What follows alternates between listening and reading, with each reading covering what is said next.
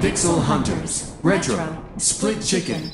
Olá a todos, sejam bem-vindos ao 11 episódio do Pixel Hunters, o podcast dedicado ao retro, gamer, ao retro gaming do um, universo Split Chicken.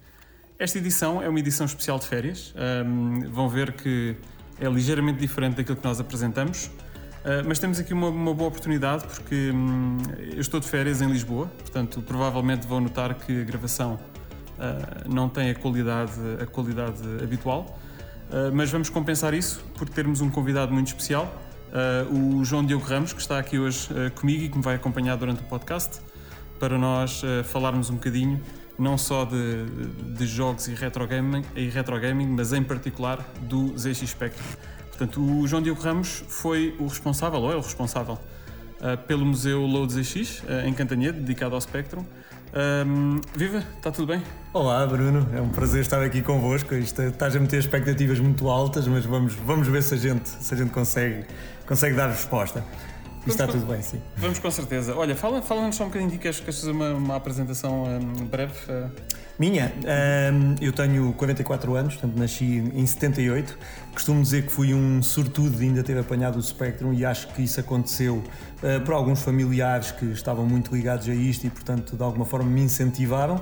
Portanto, tive a sorte de ainda apanhar um, o Spectrum. Depois tive a curiosidade natural de uma criança que queria perceber que raio de objeto era este que permitia interagir com a televisão, uhum. uh, numa época em que só tínhamos Canal 1 e Canal 2 de vez em quando, em que havia.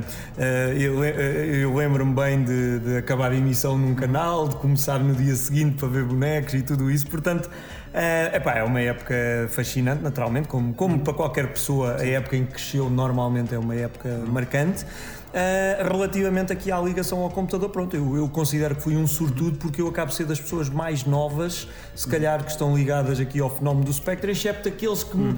que muito estranhamente uh, ficam fascinados com este computador sem nunca o ter tido em miúdo. Também há uhum. esses casos Sim. e isso também é muito interessante de, de compreender. Sim, olha, muito bem, obrigado, é. obrigado por te juntares aqui a, aqui a nós no, no podcast uh, hoje. Uh, só deixar aqui também um abraço especial aos nossos ouvintes e, e aos Patreons que continuam a contribuir todos os meses para que o Rui e o Ricardo eh, possam continuar a comprar bolas de Berlim na praia. um, e vamos então avançar aqui a nossa primeira secção. Vai ser uh, novamente uma secção curta, que é à mesa com os ouvintes. Parece que está tudo de férias, não recebemos mensagens este mês. Portanto, uh, fica só aqui o alerta para o próximo mês. Não se esqueçam de nos enviar uma mensagem um, para propor temas que possam ser debatidos durante o, o podcast. Um, vamos hoje falar sobre uh, o, o ZX Spectrum e, e o museu. Uh, e por isso o, o João Diogo está aqui connosco hoje. Uh, vai ser se calhar mais tu a falar do, que, do, do, que eu. só para fazer aqui um enquadramento muito rápido, portanto, eu sei que o, o, museu começou como uma exposição no, no Museu da Pedra em Cantanhede, não foi? Sim. Um, portanto, e eu falei contigo há uns anos e, e na altura recordo-me que uh, era a altura de Natal e tu disponibilizaste no dia de Natal para me vires mostrar a exposição. É pá, que eu ainda hoje tenho, tenho a agradecer porque acho que foi, foi fantástico. Tens disponibilizado o teu tempo para, para, que, para que eu pudesse ver uh, na altura a exposição. Um, eu estou agora no museu, portanto, nós estamos a gravar esta, esta edição do podcast aqui no Museu Lourdes EX. Um, é a primeira vez que eu estou a vir ao museu desde que ele abriu em. Uh, portanto, a exposição temporária abriu em abril de 2019 uhum. uh, e depois abrimos este espaço, que é este sim, é o museu, em outubro de 2020. E 20, ok. Portanto, a, a meio da pandemia. Completamente durante a pandemia. Aliás, nós, nós abrimos o museu porque começámos a ser altamente pressionados um, por exemplo, pelos meios de comunicação. Eu, eu lembro de ter um canal de televisão português a telefonar a dizer nós queremos ir aí filmar, nem que seja os pintores a trabalhar. Isto, isto, é, isto é verídico. e isto aconteceu porque a agência Lusa lembrava-se da gente ter dito que ia abrir um museu. Uhum. A certa altura lança então uma notícia a dizer que o museu estava para abrir e mais não sei o que, e isto teve um efeito de, de, massificação, de, de divulgação muito grande. E portanto na altura vieram os três canais generalistas logo a Cantanhede ver o, o museu. O museu. É assim, eu, eu não, me, não, não me espanto que, que os ouvintes deste podcast já, já tenham conhecimento do museu, já não é a primeira vez que nós também falamos dele uh, no, no podcast. Mas de, de, deixa-me aproveitar porque isto é uma oportunidade única para se calhar perceber um bocadinho o, o porquê e como é que isto aconteceu. Primeiro, porquê o Spectrum? Uh, eu, eu, quando estava a falar há bocado, não referi um pormenor que acho que é bastante importante, quer para a minha vida pessoal, quer para o museu principalmente, que é, uh, eu sou engenheiro informático e eu tive a engenharia informática por causa do espectro. Eu, como a maioria, ou como muitas pessoas, tive a curiosidade de perceber como é que podia interagir com este objeto, o que é que era aquela linguagem, o BASIC, que permitia pôr o computador a fazer certas coisas dando-lhe instruções. E, uh, portanto, virei programador autodidata. Uh, eu lembro-me de ter ido à final das Olimpíadas de Informática em, em Lisboa, quando estava no nono ano. Não tinha uma única aula de informática uh, na altura, não havia sequer na escola, só havia eletrónica, eletricidade e eletrónica depois. E, portanto, eu acabei por fazer uma carreira na área da computação por causa do Spectrum. Porquê o Spectrum? Eu acredito que o porquê o Spectrum seja o mesmo motivo que o tornou o sucesso lá fora, que foi a questão do preço, uhum. que o tornava um bocadinho mais acessível, porque mesmo assim não era barato. Uh, era um esforço grande das nossas famílias, Epá, mas se calhar ao custar 3 ou 4 vezes menos do que a maioria dos concorrentes, permitia uhum. que mais pessoas pudessem beneficiar disto.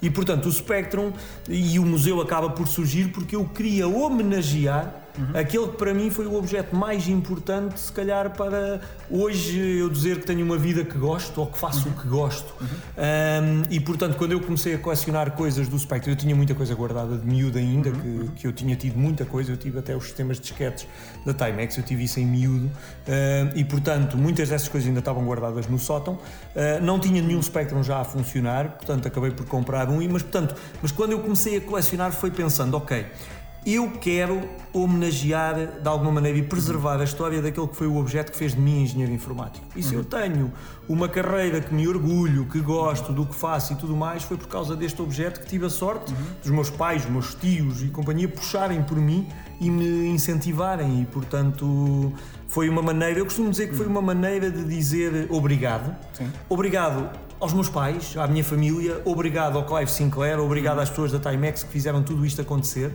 um, mas que depois eu percebi algo que eu suspeitava.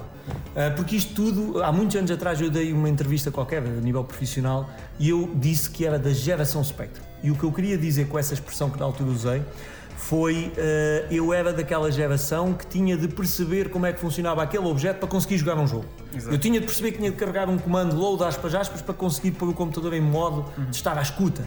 Não era com uma consola que metíamos o cartucho, o disco, o que quer que fosse.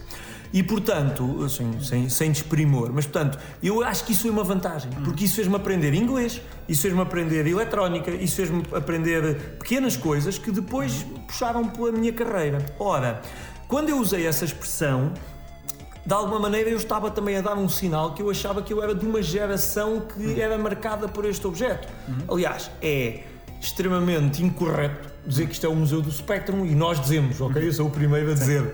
Uh, porque aqui o Spectrum acaba por ser o símbolo desta geração. Mas isto, este museu, se estivesse em Inglaterra, chamar-se-ia naturalmente Museus da Sinclair. Uhum. Porque tudo o que o Clive Sinclair fez, nós temos. Uhum. Tudo o que a Timex Portugal, pelo menos, fez, nós estamos a tentar ter temos, o que não temos ou já temos.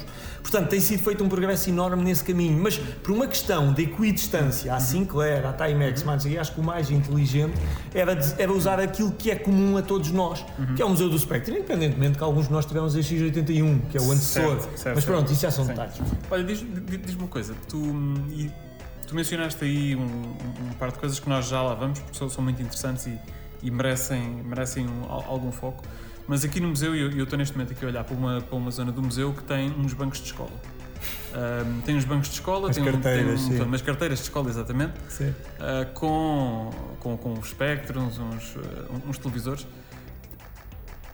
Qual é que foi, ou qual é que tu achas que foi o real impacto do Spectrum na educação nacional de informática? Ou, seja, de que forma é que tu, é que tu, é que tu achas que o, o Spectrum contribuiu para que em Portugal, porque assim, é, é mais ou menos fácil perceber o impacto e há muita coisa online para quem queira procurar uh, sobre estas coisas nos outros países, em Portugal não há muito. E eu acho que tu tens aqui se calhar um, uma, uh, um, um espólio grande de, de, de, de, objetos e informação que te, permitem ter, que te permitem ter uma, uma visibilidade Sim. sobre isto. É, é assim, uh, não vai haver nunca métricas nem nada disso do que aconteceu em Portugal, portanto, isto é tudo, obviamente, conhecimento empírico. Mas um, eu atrevo-me a dizer, posso estar, posso, posso estar a exagerar e se calhar a gente tem sempre aquela ideia que no nosso tempo é que as coisas eram boas, não é? Portanto, mas eu atrevo-me a dizer que eu acho que o espectro é mais importante para o ensino da, de, da computação, de alguma maneira, e tudo o que está associado, matemática e tudo isso. Mas, portanto, a lógica, essa maneira de pensar que um programador desenvolve mas eu acho que o Spectrum é mais importante para isso do que é, por exemplo, um projeto super emblemático como foi o aparecimento do Magalhães, que meteu computadores para todos os miúdos e tudo isso. Claro que isso eu posso estar um bocadinho biased, porque eu cresci numa das gerações e não na outra. Sim. Mas vamos cá ver o que é que são factos. E o que são factos são os seguintes. Primeiro, o mundo era diferente do que era hoje. O mundo não era vivido em cima de redes sociais e da internet. Portanto, há um fenómeno que, mesmo que tu não tivesses um Spectrum, porque os teus pais não tinham possibilidade de te oferecer. Há um fenómeno social de nós irmos passar a tarde em casa do nosso amigo com o jogo novo de computador e jogávamos em conjunto. Sim. E é óbvio que apesar de não poderes passar uma noite, mas tu também com 10 anos ou 12 também não ficas até às 5 da manhã a é mexer no computador que os teus pais não te deixam, mas uh, há um fenómeno em que tu tens um contacto com o computador, tu aprendes na mesma o que é que é o load, tu se calhar aprendes, fazes uma, uma inserção num código em básico em que está um a ler e está outro a escrever. Portanto, esse fenómeno social, que é uma das coisas que eu mais costumo destacar, uh, que era uma coisa típica dos anos 80, é algo que eu acho que contribuiu para que mesmo quem não tinha um espectro uhum tivesse alguma experiência nesse sentido. Certo. E o mesmo acontece, estamos a falar do Spectrum, mas podemos dizer o mesmo. Eu não tive um Commodore Amiga, no entanto reconheço o mérito do Commodore Amiga porque tinha amigos que tinham e se calhar de vez em quando ia jogar para a casa deles. Uhum. Portanto, uh, portanto, por aí eu acho que é esse impacto. Depois, se formos para uma parte mais formal, uh, a tecnologia penso que começa a ser introduzida nas escolas com um projeto emblemático, a mim me diz muito que é o projeto Minerva. Porque o projeto Minerva foi, o coordenador nacional desse projeto foi o professor António Dias Figueiredo, que é um dos fundadores do Departamento de Engenharia Informática de Coimbra, uhum. que é um dos criadores, é o mentor do projeto do NR1000, o primeiro computador português que nacional, está aqui em exposição sim. no museu. E, portanto, o professor António Dias Figueiredo introduz a nível nacional o projeto Minerva. E o projeto Minerva funcionava da seguinte forma. Cada polo, cada região tinha autonomia para escolher que tipo de equipamentos é que ia disponibilizar aos alunos. Estamos a falar finais dos anos 80, anos 90. Sim. E uh, houve polos, como por exemplo o de Lisboa, que utilizaram equipamentos Timex, o de Braga também, Zona Centro, Zona de Coimbra, não, penso que foi com PCs. Estamos a falar da universidade, certo? Não, não, não, escolas secundárias. Escolas secundárias. Escolas okay. secundárias, ok? Pelo menos secundárias. Não Sim. penso que não era anterior a secundárias. A minha mãe era professora de matemática aqui na escola em Catanhede e, portanto, uhum. eu tive sempre muito contato com o projeto Minerva, até indiretamente, porque ela tinha de ter formação uhum. para depois darem aos alunos e tudo isso. Sim.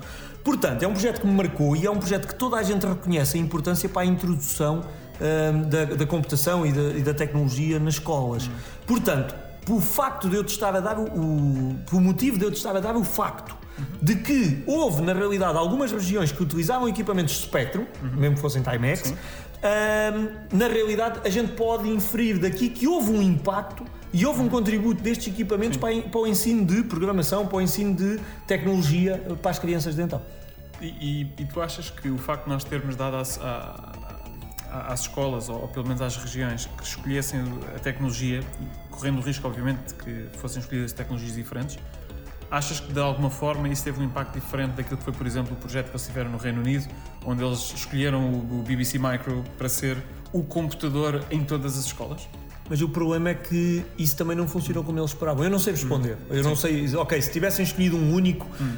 uh, o que é que teria sido? O professor Dias Figueiredo, ele fez, é curioso porque ele fez a, a, palestra, digamos, principal quando abrimos no Museu da Pedra. Portanto, hum. quem for ao nosso YouTube, eh, a tertúlia, como nós chamámos, em abril de 2019, a última sessão é do professor Dias Figueiredo, onde um dos temas que ele fala é do projeto Minerva. Hum. E ele fala disso.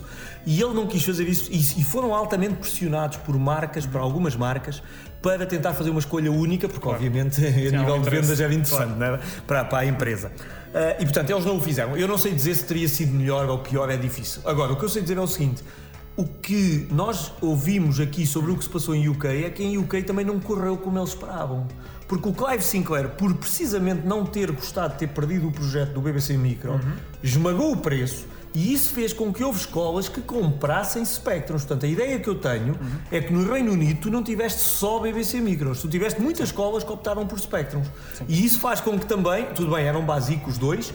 enquanto entre um PC, que já era MS-DOS, apesar de poderes correr eh, GW Basic e Manzino, também podias ter Basic como linguagem de programação. Mas, eh, mas portanto, tinhas um sistema diferente. Uhum. Ali eram os dois Basic, mas também são Basics diferentes. Eh, eu não sei, por acaso o BBC Micro, não sei qual é a versão de Basic que utilizo, não sei se é o do Microsoft, o, o, Dragon uhum. é o da Microsoft.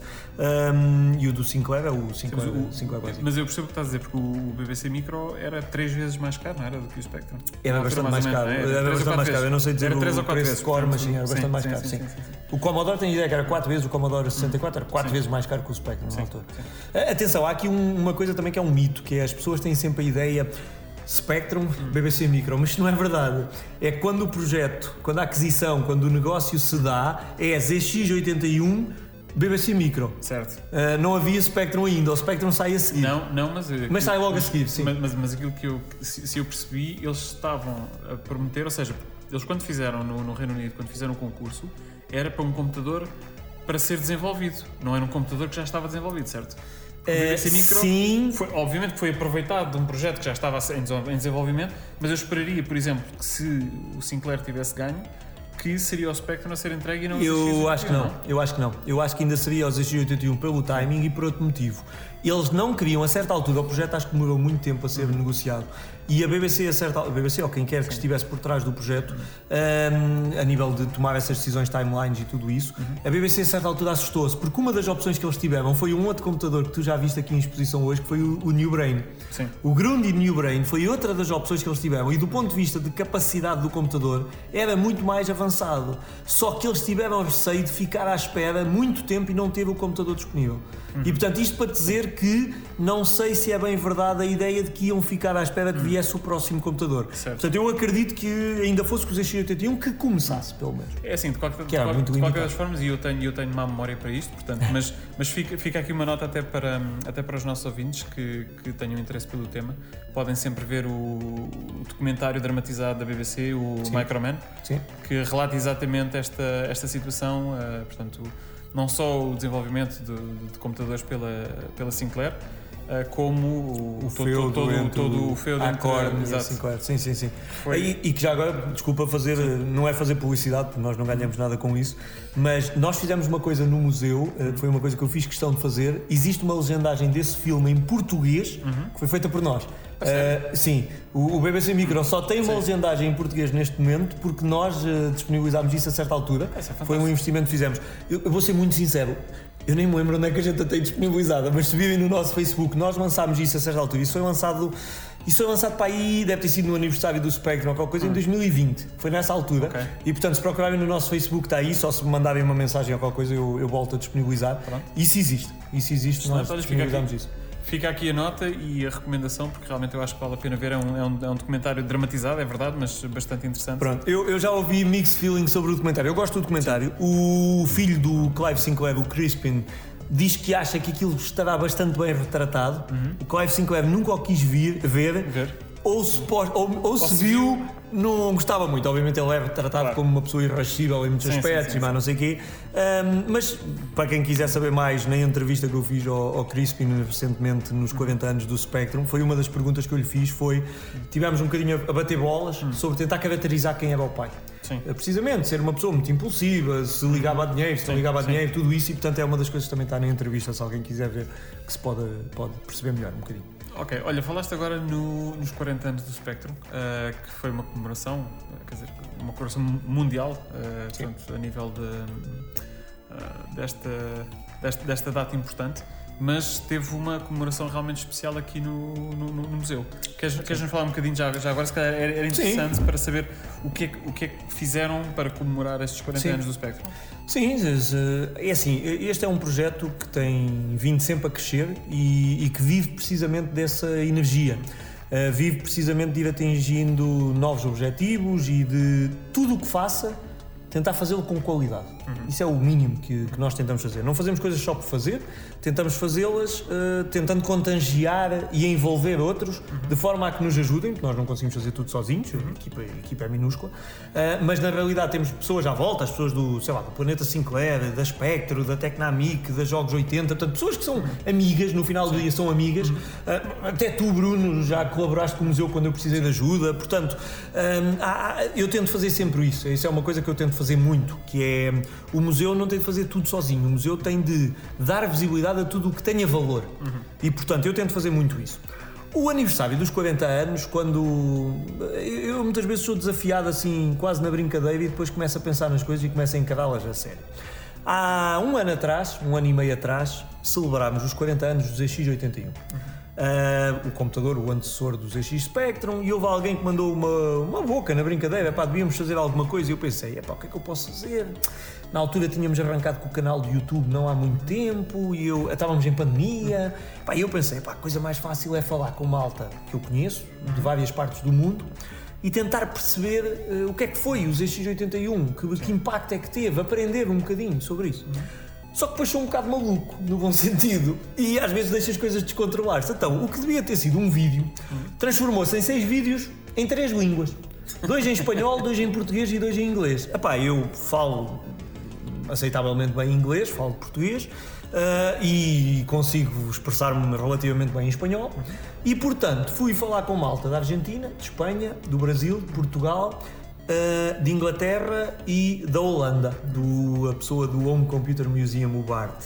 E então fui perguntar a todos eles o que é que tinha sido o fenómeno dos X81, o que é que se lembravam, quem eram os distribuidores, um bocadinho a história, quem já viu os primeiros jogos, os programadores, blá blá blá. Pronto, e é giro ver que há muita coisa parecida, mas também há muitas diferenças. Pá, e esses vídeos foram históricos. E, inclusivamente, esses vídeos já eram lançados sempre, tipo, vou inventar, já não me lembro do detalhe, mas acho que era tipo segunda-feira às nove da noite. Portanto, aquilo parecia quase um episódio de novela. Todos os dias estava um grupo de pessoas completamente hum, fiéis, entre aspas, seguidores da serra, e estávamos ali todos a interagir, porque a gente depois fazia sempre a estreia e tudo isso, e foi muito interessante. Ora, passa um ano um ano e um mês e nós temos o 40 aniversário do ZX Spectrum. Que também é conhecido como o ZX82, certo? Uh, internamente era o ZX82, isso mesmo, sim, que os ingleses chamam o Rubber Key por causa das teclas de borracha, uh, que nós cá vulgarmente chamamos 48K, mesmo que fosse o 16K de memória, mas pronto, a gente vulgarizou o nome 48K, acho que somos os únicos que realmente, nós não dizemos o Spectrum, nós muitas vezes dizemos o 48K, eu tinha um 48K, eu não tinha um Spectrum. Uh, pronto. E, e portanto, opa, era preciso fazer alguma coisa. E eu comecei a pensar, ok, o museu, pá, 40 anos, uma data redonda. O Clive Sinclair tinha falecido há meio ano atrás, ainda por cima. Epá, isto não volta a acontecer uh, tão depressa, quer dizer, volta a acontecer nos 50 anos. No, no, no, eu, a minha ideia não é agora celebrar uh, da mesma maneira todos os anos com um grande evento. Hum. Eu, eu, fiz questão de nunca dizer isso. Sim. O que eu disse foi: vamos fazer mais eventos ao vivo, sem dúvida nenhuma, e eu sei claramente qual é que quero fazer a seguir ou quais. Uh, mas não me parece que vá ser o 41 aniversário do Spectre. Esse podemos fazer de uma maneira diferente. Uhum. Porque senão isto torna-se rotina e isso é o pior que pode acontecer. Certo. Então, pensando no que é que vamos fazer, epá, o que eu sabia é temos de fazer uma coisa em grande. E uma coisa em grande não é juntar-me, e agora vou brincar, eu e o meu amigo André Leão, que somos as pessoas, se calhar, que mais dão a cara pelo museu, uhum. pá, e estarmos dois à conversa. Não é isso, não podia ser isso. Eu Sou um gajo muito ambicioso, trabalho em tecnologia, já fui ao Web Summit várias vezes, já organizei uma conferência de linguagem de programação Java em Coimbra para mil pessoas, uhum. portanto tenho alguma experiência de organizar eventos por gosto, Sim. não é profissionalmente, uh, e sei bem o trabalho que isto dá. Mais ainda. Mas, mas ok, comecei a pensar o que é que eu posso fazer. Depois temos um fenómeno que, entretanto, foi crescendo, crescendo, crescendo, que é o da Timex, ou seja, eu hoje eu vou a almoços, neste momento eu participo como se fosse um ex-colaborador da Timex, da Timex com sim. eles. Opa, que é uma coisa surreal. Que eu até às vezes, pá, isto é tão especial que eu nem consigo descrever bem isto. Uhum. Mas isto, opa, as pessoas fizeram um almoço em maio, é óbvio que não foi por causa de mim. Mas eu também sei que foi muito organizado por minha causa, porque eu também queria ir desafiá-los a virem ao museu e, portanto, uhum. essa, essa bola está a andar completamente. Certo. Uh, aliás, eu quero para o ano fazer alguma coisa com as pessoas da Timex que queiram dar a cara, uhum. mas por outro lado também quero. Eu, eu, eu, preservo imenso, respeito imenso a privacidade das pessoas uhum. e que elas se envolvam o que quiserem. Portanto, o meu primeiro objetivo é dar-lhes a conhecer o que estamos aqui a fazer. Depois deles conhecerem e coisa, se quiserem expor-se, contar a história e mais não sei o quê, Sim. todo o gosto. Se não, com o que me vão facultando, eu tenho o compromisso de escrever um livro, estamos a pensar também fazer uns documentários, portanto, há muita coisa que está a ser preparada. Mas, portanto, eu também tinha a questão da Timex, mas depois a questão da Timex é complicada porque tu tens, quer dizer, o diretor-geral já faleceu, o número 2, ou o consultor dele também faleceu, também tudo no mesmo ano do Clive Sinclair, tudo no ano passado, acho eu. Ahm, ou, ou há dois anos. E, e, portanto, havia aqui também uma questão, era um bocado, é, é difícil arranjar uma pessoa para contar a história da Timex, até porque a Timex não é só os computadores, é a Timex, é os relógios, é o Ginsuida, é a Control Data, é a IBM, tiveram montes de projetos para a IBM, nós temos peças dessas já. Portanto, há muita coisa aqui que tem de ser dita e, portanto, eu aí não quis puxar muito para a Timex. Epá, e a certa altura depois estava assim um bocado a conversar com os amigos e alguém disse ah, não sei o quê, vai haver outros eventos noutras partes do mundo, daqui, da Clima, não sei o quê. Epá, mas olha, fulano X que até era importante nem sequer vai lá e, mas, e eu pensei, eu gosto de desafios. Deixa ver se eu consigo. Opa, começa a disparar contactos para gajos, principalmente ingleses, para pessoal inglês, e começa a desafiar aqueles, aquelas pessoas que fizeram os jogos da nossa infância. Pá, o Clive Townsend, que fez o Saboteur, eu Saboteur, sim. adoro artes marciais, mas quer dizer, o primeiro jogo de ninjas aí nos computadores, como deve ser. Ah, e que de uma simpatia, uma coisa estrondosa, eu já tinha falado com ele antes. Os Oliver Twins, que tinham ganho o GOTY, o Game of the Year, que nós organizamos, o, o prémio do Planeta Sinclair, mas que nós ajudamos a organizar. Ahm, o Jim Bagley, que está na equipa do Next Sim, eh, e que fez o Cabal, que eu lembro-me de jogar nas máquinas imenso, e o Midnight Resistance, ele fez o port, entre outras coisas, para Spectrum, e também é de uma simpatia muito grande. Pá, e começa a acontecer um fenómeno muito engraçado. Foi, todos os convites que eu fiz, toda a gente me disse que sim. E eu comecei-me a assustar. Juro, eu comecei-me a assustar, que eu pensei, epá, pera Estavas à espera, à que só alguns deles. Eu estava à espera, pá, um aceitassem. ou outro diz-me que sim, a gente começa a montar um programa. Eles todos disseram que sim, e eu, epá, eu não consigo trazer esta malta toda a Portugal. Eu, como é que eu lhes vou pagar as viagens, ao menos para ajudar? Quer dizer, eu acho que há uma coisa que os portugueses têm, e aqui na Bairrada também temos muito, que é gostamos de receber bem. Pá, eu se convido alguém para vir cá, é pá, ao menos tentar pagar-lhe a viagem, quer dizer, é o mínimo, não lhe vou pagar para vir falar, isso não faço, por princípio. É pá, mas pagar a viagem é o mínimo. Começa a ver esta malta toda, depois o Marcos no Brasil, que tem feito um trabalho fenomenal e que eu também queria trazer cá. O Marcos? O Marcos Garré, Sim. que é a pessoa que tem 7 ou 8 livros escritos, ah, vários sobre o fenómeno dos videojogos no Brasil, tem documentários feitos, tem agora um, aliás, eh, isto, nós nem divulgámos isto, mas, mas posso partilhar. Nós fizemos uma antestreia da parte sobre Spectrum, ou TK, como eles chamam no Brasil, TK90. Ah, nós fizemos uma antestreia no evento dos 40 anos, mas que não foi gravada porque não tínhamos autorização para isso. Foi a única parte que nós não gravámos. Ok. Mas houve uma antestreia de 15 minutos eh, aqui, eh, com a autorização de- deles, e agora o documentário está finalmente a ser lançado. Ahm, portanto, o Marcos também. Epá, a certa altura começa a ter este problema. Depois, por outro lado, tínhamos, estávamos durante ainda a pandemia, Covid. Certo. Ah, e houve pessoas que não queriam viajar por receio. O Jim Bagley fez a sessão dele toda com Covid. O homem tossia a cada duas palavras. Pá, eu juro. Eu estava a ver a sessão, a certa altura não era eu que o estava a entrevistar, estava a ver a sessão e a ver o esforço que ele estava a fazer e depois alguém me diz, não, ele está com Covid. Eu só pensava, olha se ele tinha vindo, a bronca que era, não podia vir Claro. à última da hora Claro, não sei claro. Pronto. E- esses dois, não, os Oliver Twins e o Jim Bagley participaram à distância, o Clive Townsend veio, o, hum, o Crispin Sinclair, que é um dos filhos do Clive Sinclair, não pôde vir à última hora, portanto participou à distância. Veio o Grant Sinclair, que era o sobrinho, que é também um inventor que tem andado e que é filho do Ian Sinclair, que, portanto, irmão do Clive Sinclair, e que foi a pessoa antes do Rick Dickinson e companhia que desenhou montes de coisas da Sinclair, calculadoras, desenhou montes de jogos, consolas e companhia de outras marcas também. Portanto, uma pessoa, os amplificadores da Sinclair, foi ele que desenhou o Neoterry, que é um amplificador lindíssimo que nós temos aí. Portanto, eh, vinha ao Grande também, já andava a falar com ele há dois ou três anos. Ele já tinha doado umas coisas para o museu e tudo, uma lona aí do C5 emblemática. E portanto, tínhamos todo este ecossistema. Epá, depois, pronto, isto começou-se a juntar. Depois, tinha uma pessoa que eu queria mesmo trazer cá, que é português, que é super simpático, mas que é extremamente low profile e portanto ninguém o conhecia. E que é uma pessoa a quem todos nós devemos muito, porque se hoje podemos usar cartões de memória para correr jogos do Spectrum, ah, é, é devido a um sistema chamado XDOS. O XDOS é um sistema operativo, como ele classificou, que é feito pelo Miguel Guerreiro, que é um português de Setúbal. O Miguel, a primeira vez que eu falei com ele e lhe telefonei, o Miguel diz-me: Ai, mas eu estive aí na inauguração do museu em 2019, na inauguração da exposição temporária. E eu, estiveste cá? E não disseste nada. Mas eu não sabia quem tu eras, eh, não sabia que estiveste cá. Pá, super simpático, doou-nos coisas ao museu, pá, que eram impossíveis de ter. Proto- Nós temos um protótipo do Next, do primeiro Next. Ah, portanto, além do, do brasileiro, temos mesmo uma placa issue zero do Next. Pá, que são coisas que eu nunca pensei ter acesso. E o Miguel é de uma simpatia. E o Miguel, lá está, o Miguel é uma rockstar. Só que, como ele nunca tinha dado uma entrevista, só havia uma entrevista escrita, mais ou menos em que ele falava disto, pá, a- a- o vídeo dele não é o que tem mais views, mas é dos que tem mais views no evento do museu. do evento, Porque sim. pronto, nós filmámos todo o evento. Eu, eh, e isto é, aí é mesmo um ponto de dor. Eu, eu, eu gosto muito de ser eh, pão, pão, queijo, queijo, gosto muito de ser transparente. Nós não transmitimos o evento em direto. E não o fizemos porque isto também é para incentivar as pessoas a vir a Cantanhede. Ponto. Quer dizer, um museu, para sobreviver, tem que ter visitantes, tem que ter pessoas a vir. Certo. Se tu fazes um evento, tu não vais fazer, tu não vais participar no Web Summit à distância. Portanto, hum, nós gravámos o evento todo e depois andámos a editar os vídeos e a, e a transmitir e tudo isso, e portanto as sessões estão todas gravadas. Pá, mas a certa altura, com tantos palestrantes e tudo mais, tivemos de fazer um evento de dois dias.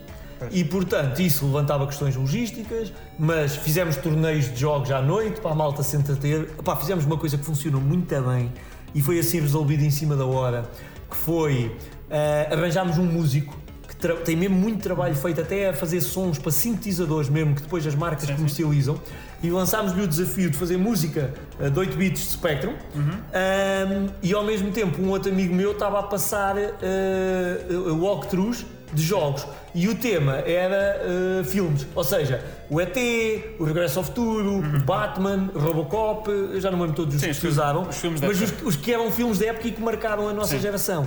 Epá, e portanto, epá, o evento teve. O evento correu muito bem. Uhum. Atenção, era um evento com muitos desafios tecnológicos, porque tínhamos oradores a participar à distância que tinham de ver o que é que estava a acontecer cá, Sim. que o som de- da plateia tinha de ir para UK e o de UK tinha de vir para cá. Resolvemos Certo. isso tudo com uma equipa amadora. Pois. ok? Três ou quatro voluntários que andaram ali quase sem dormir para montar isto, mas correu muito bem. Uh, não derrapou o tempo, só derrapou na última sessão da Timex, que foi um descalabro total. Mas essa, é pá, vejam o vídeo se quiserem, porque foram pessoas da Timex para o palco e aquilo, aquilo descambou mesmo, no bom sentido. é pá, fizemos, tivemos surpresas fenomenais. Nós reconstruímos a ULA, que é a peça central do Timex. Nós, sem documentação, um colega meu reconstruiu aquilo e mostrou um Timex a funcionar com a peça dele já. Peça dele. O que mostra que nós conseguimos perceber como é que ela funciona e isso abre as portas para agora reconstruirmos algumas máquinas. Porque esse era um, se eu, se eu não, se eu não estou em erro, era um dos principais desafios que nós tínhamos hoje em dia, ou pelo menos até o aparecimento desta, desta peça, é o facto de não haver ulas. Ou seja, as ulas, as que existiam, já, já tinham sido fabricadas, certo? Sim, a ULA, portanto, aí temos de falar primeiro do Spectrum mesmo e depois do Timex. A, a ULA é, é o componente feito à medida, custom made, feito por uma, com uma tecnologia de uma empresa que na altura existia que era a Ferranti. E a Ferranti, eh, basicamente, os computadores tornaram-se mais baratos porque eles conjugavam vários integrados num só. O que é muito bom, por princípio, e muito engraçado. Aliás, o, o, o Clive Sinclair eh, orgulha-se- orgulhava-se muito do ZX81 porque era um computador feito com quatro integrados. Sim. Ok? Portanto, do ponto de vista da engenharia, era uma coisa fenomenal.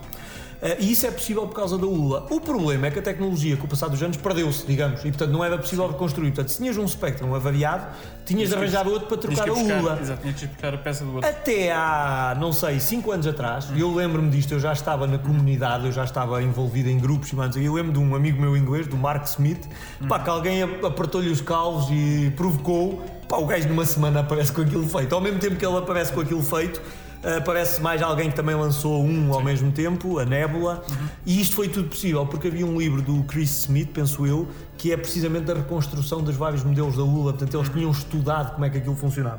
E o Mark Smith então conseguiu fazer isso e outros fizeram. E portanto de um momento para o outro passaram a haver cópias da ULA. Do Spectrum, mas isto é do Spectrum. Do Spectrum. Quando a gente passa para o Timex, o que é que aconteceu com o Timex? Os portugueses da Timex visitaram a fábrica da Ferranti e eu já os entrevistei e eles disseram: "Apá, a gente olhou para aquilo e disse não é isto que a gente quer, há tecnologia melhor. E então começa-se a desenvolver em Portugal uma das primeiras experiências, um dos primeiros componentes de soldadura superficial, que é feito com quem? Com o INESC. O INESC, que aparece precisamente há 40 anos atrás, eh, o Instituto de Investigação trabalha com a Timex no desenvolvimento das gate arrays, ou também chamadas SCLD, que é, digamos, o substituto da ULA nos equipamentos do, da Timex. Mas esses não havia substituto. Há aí uma malta, o Mark Smith também já fez aí uma experiência, mas opá, não está ainda bem afinada. Há uns polacos que andam a fazer uns clones e mais, mas faltava-lhes a ULA. E um dia desafiaram-nos. Eu tenho, na empresa em que trabalho, tenho um grande amigo que é especialista de hardware, o Álvaro Lopes. Epá, desafiei o Álvaro e disse ao Álvaro, a gente tem que conseguir fazer isto e mais, não sou eu, eu dou a ideia, ele dá o trabalho. Epá, e o Álvaro começou para lá a fazer magia, eu costumo brincar a dizer, isso parece bruxaria, mas não sei como é que fazes isso. mas ele começou a fazer, e o que é certo é que conseguiu chegar ao evento e demonstrar aquilo. Aquilo tem um simbolismo muito grande. Por um lado, porque mostra que conseguimos fazer sem a documentação. Depois, epá, que eles me dizem, eles, o malta da hardware me diz, não é nada do outro mundo, está bem? Aquilo é injetar os sinais e ver as respostas e, e afinar. Pronto. Mas depois dá uma coisa que eu acho que aí é que nós estamos a pensar mais à frente. É que se a gente consegue fazer este componente, eu consigo, por exemplo, reconstruir o Timex Terminal 3000, que é um equipamento que nós temos ali em exposição que se fizeram muito poucos, que é um terminal, quando ligado ao sistema FDD da Timex, permite correr CPM, que era um sistema operativo mais empresarial que se usava muito na altura. Sim. E a Timex seja uma tentativa de ter uma unidade mais, digamos, empresarial, uhum. que é esse Timex Terminal, Pai, se tu quiseres comprar uma coisa dessas, não encontras. Ponto. Já nem digo quanto é que te pedem por ela. Não encontras. Esse Timex Terminal usa a mesma ULA dos, dos Timex do 2048 e do 2068. Okay, okay. Portanto, nós conseguindo isto, podemos conseguir construir o Timex uhum. Terminal. E o TC3256, que é o computador mítico que eles estavam a fazer com 256 capas de memória, que nunca viu a luz do dia, apesar de haver umas entrevistas a dizer que o testaram, aquilo é um bocado vaporware, existe um uhum. protótipo, supostamente ainda existe um, nós temos um incompleto. Um, e esperamos ter acesso a esse para estudar. Mas, portanto, pode ser que depois a gente consiga reconstruir esse uhum. também. Epá, pelo menos, eu acho que o museu deve ter essa ambição. Se consegue certo. ou não, isso, um passinho cada vez. Agora, o museu é para potenciar estas coisas. Olha uma coisa, tu já, já falaste aqui várias vezes na, na Timex, não é? Sim. Uh, a, a, Timex, eu diria, de, de conhecimento geral, é. Uma fábrica de relógios. Exato. As pessoas conhecem ou como uma fábrica de relógios ou como uma fábrica de clones de Spectrum, não é?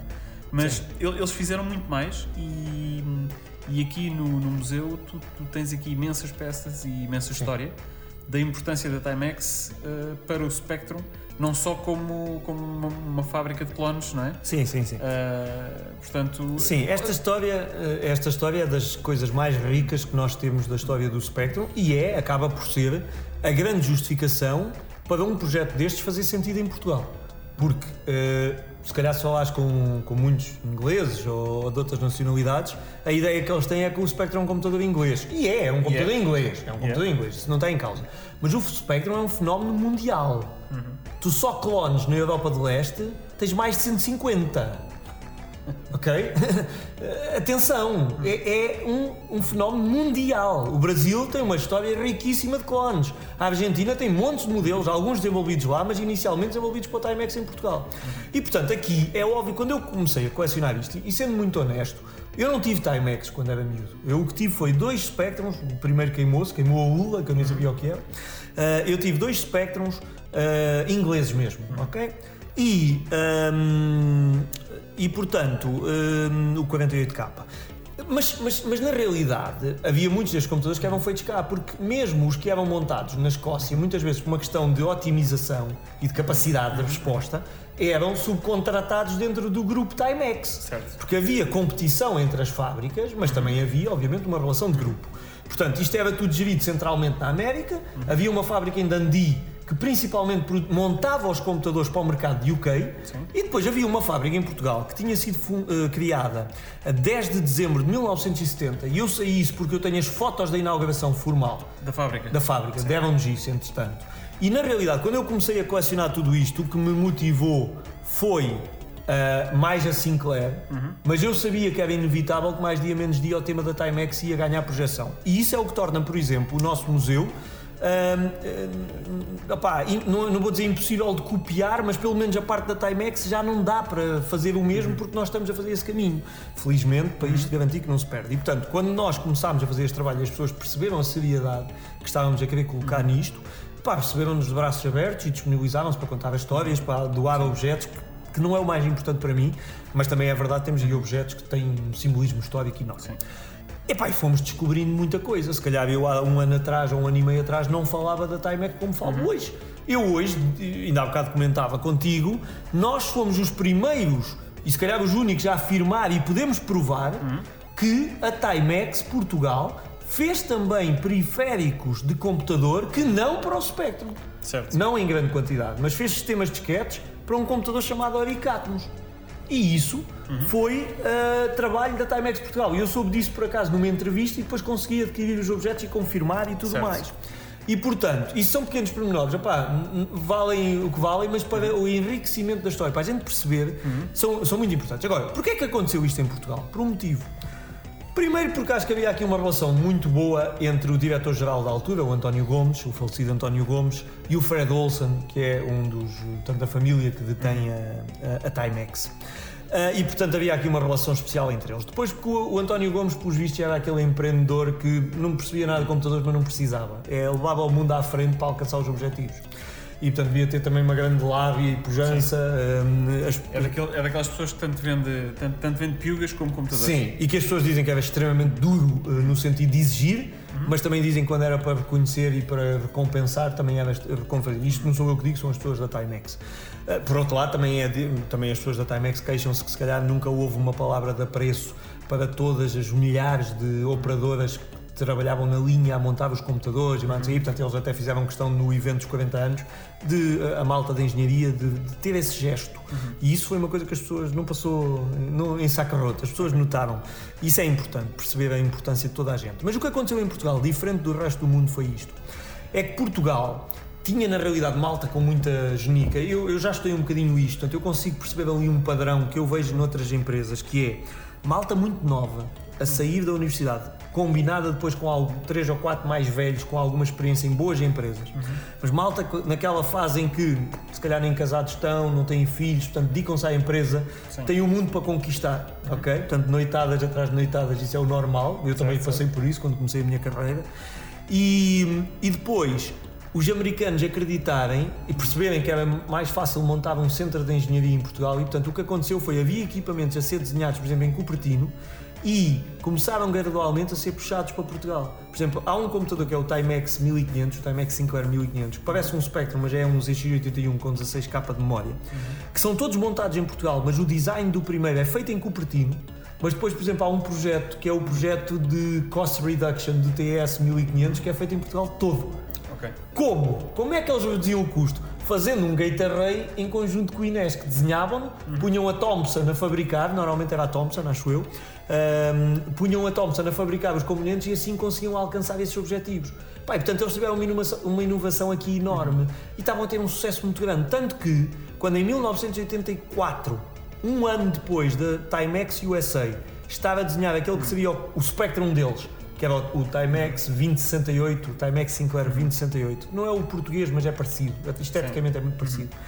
Quando eles estavam a fazer isso e nem um ano depois desistem porque estão a ser extremamente apertados comercialmente pelos concorrentes e mais não sei o quê, e eles decidem desistir, Portugal disse: Oh, não, não, nós vamos continuar porque isto está a correr bem, portanto a gente vai continuar. E é aí que Portugal começa a exportar computadores para a Polónia, a exportar computadores para a América Latina, a fazer os sistemas de disquetes e, portanto, epá, houve na realidade. Eu, eu fui acusado, uma das primeiras vezes que eu disse, em Portugal desenvolveram-se alguns dos modelos da Timex. Eu tive um senhor nas redes sociais a chamar-me nomes, o que é normal hoje em dia. Mas eu, na altura, pronto, foi das primeiras vezes que aconteceu aquilo e eu até pensei, pá, será que eu di- que me enganei? Será que eu disse algo mais nele? Pá, mas não, pá, os Timex eh, Computer são desenhados em Portugal. Pá, eu na altura se calhar estava um bocado assim com receio, se calhar disse Certo. algo mais neira, deixa-me ter a Sim. certeza.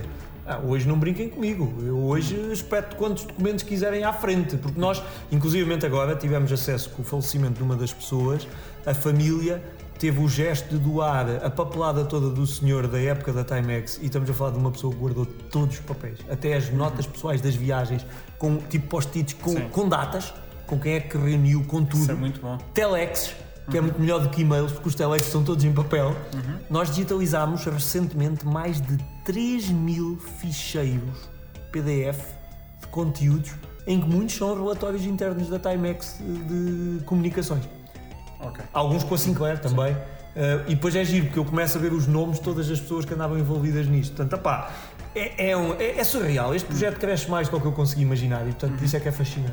Não, é, é- é muito interessante. Se calhar vamos fazer uma coisa, hum, ainda temos, ainda temos aqui uns, uns temas eh, importantes para abordar e para perceber um bocadinho mais sobre o museu. Ah, vamos dar aqui um pulinho ao nosso primeiro som da nostalgia do dia. Um, portanto, esta é uma música que, dentro do tema do, do ZX Spectrum, um, que, eu, que eu vos trago hoje, portanto, vamos, vamos só ouvir a música e, e já voltamos. Som da nostalgia.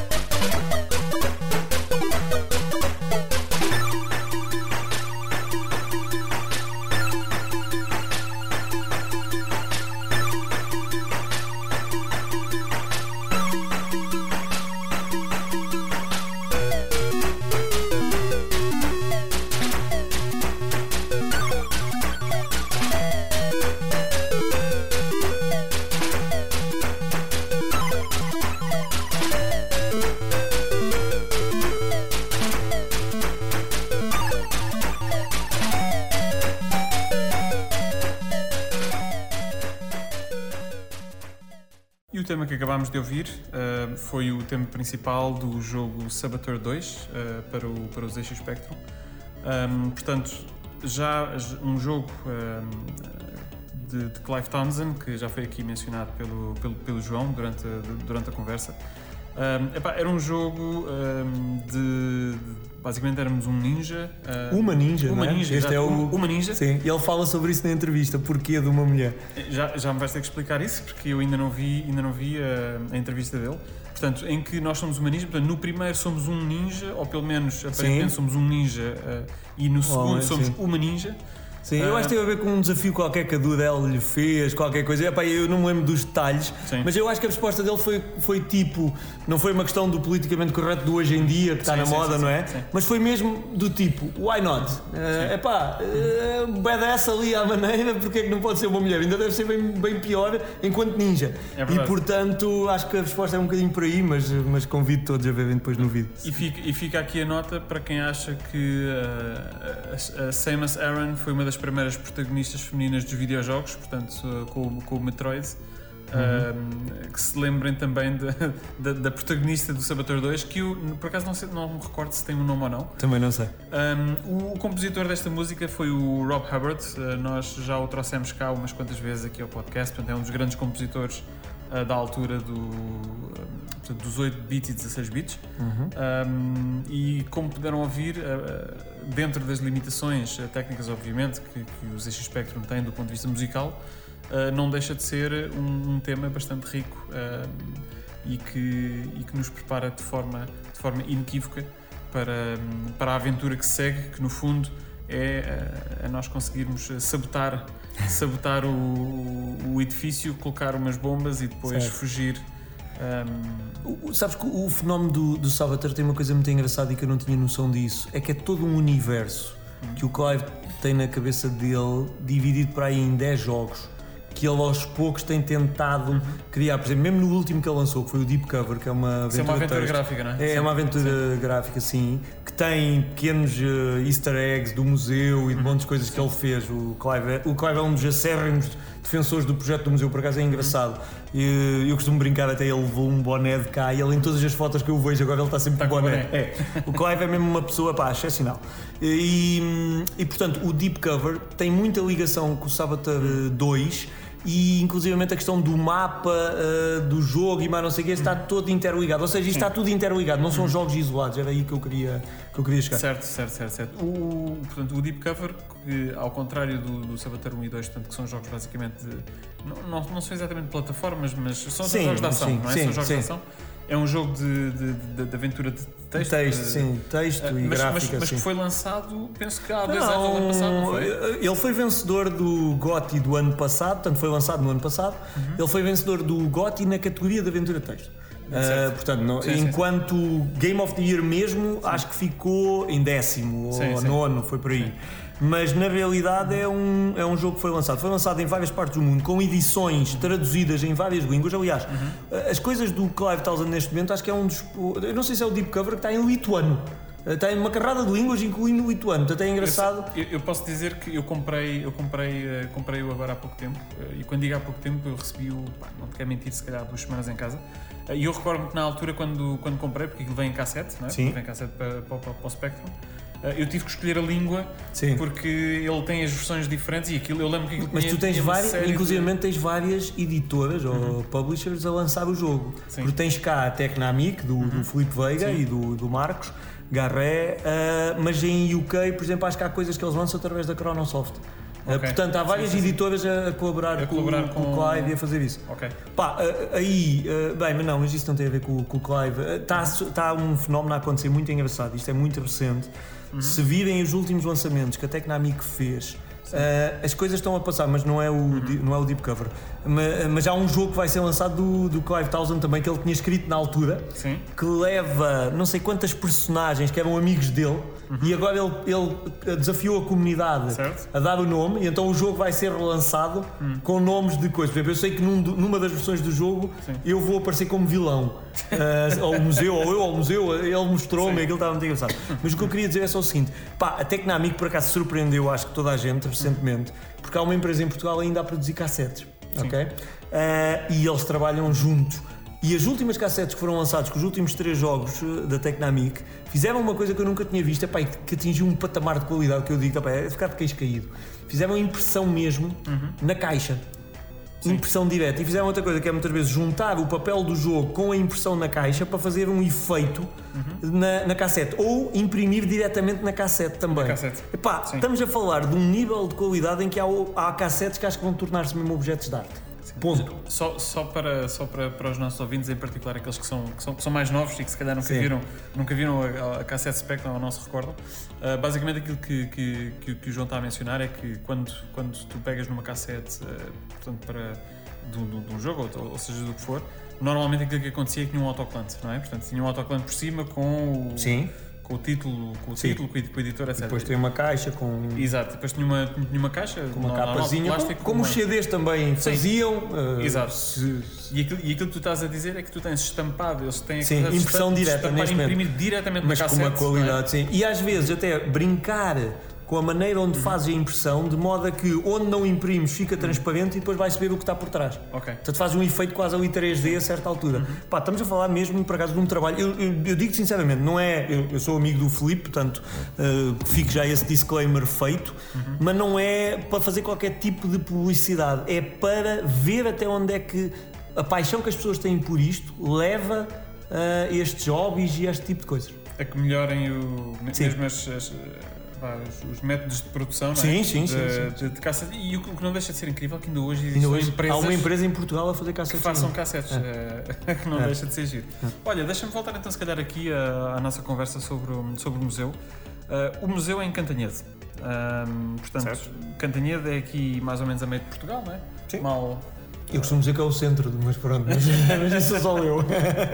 Ah, é assim, eu, eu entendo. É distrito de Coimbra. Exato, Distrito de Coimbra, e eu percebo que eh, pronto, fizeste isso em Cantanhede porque tu és de Cantanhede, certo? Certo. Pronto.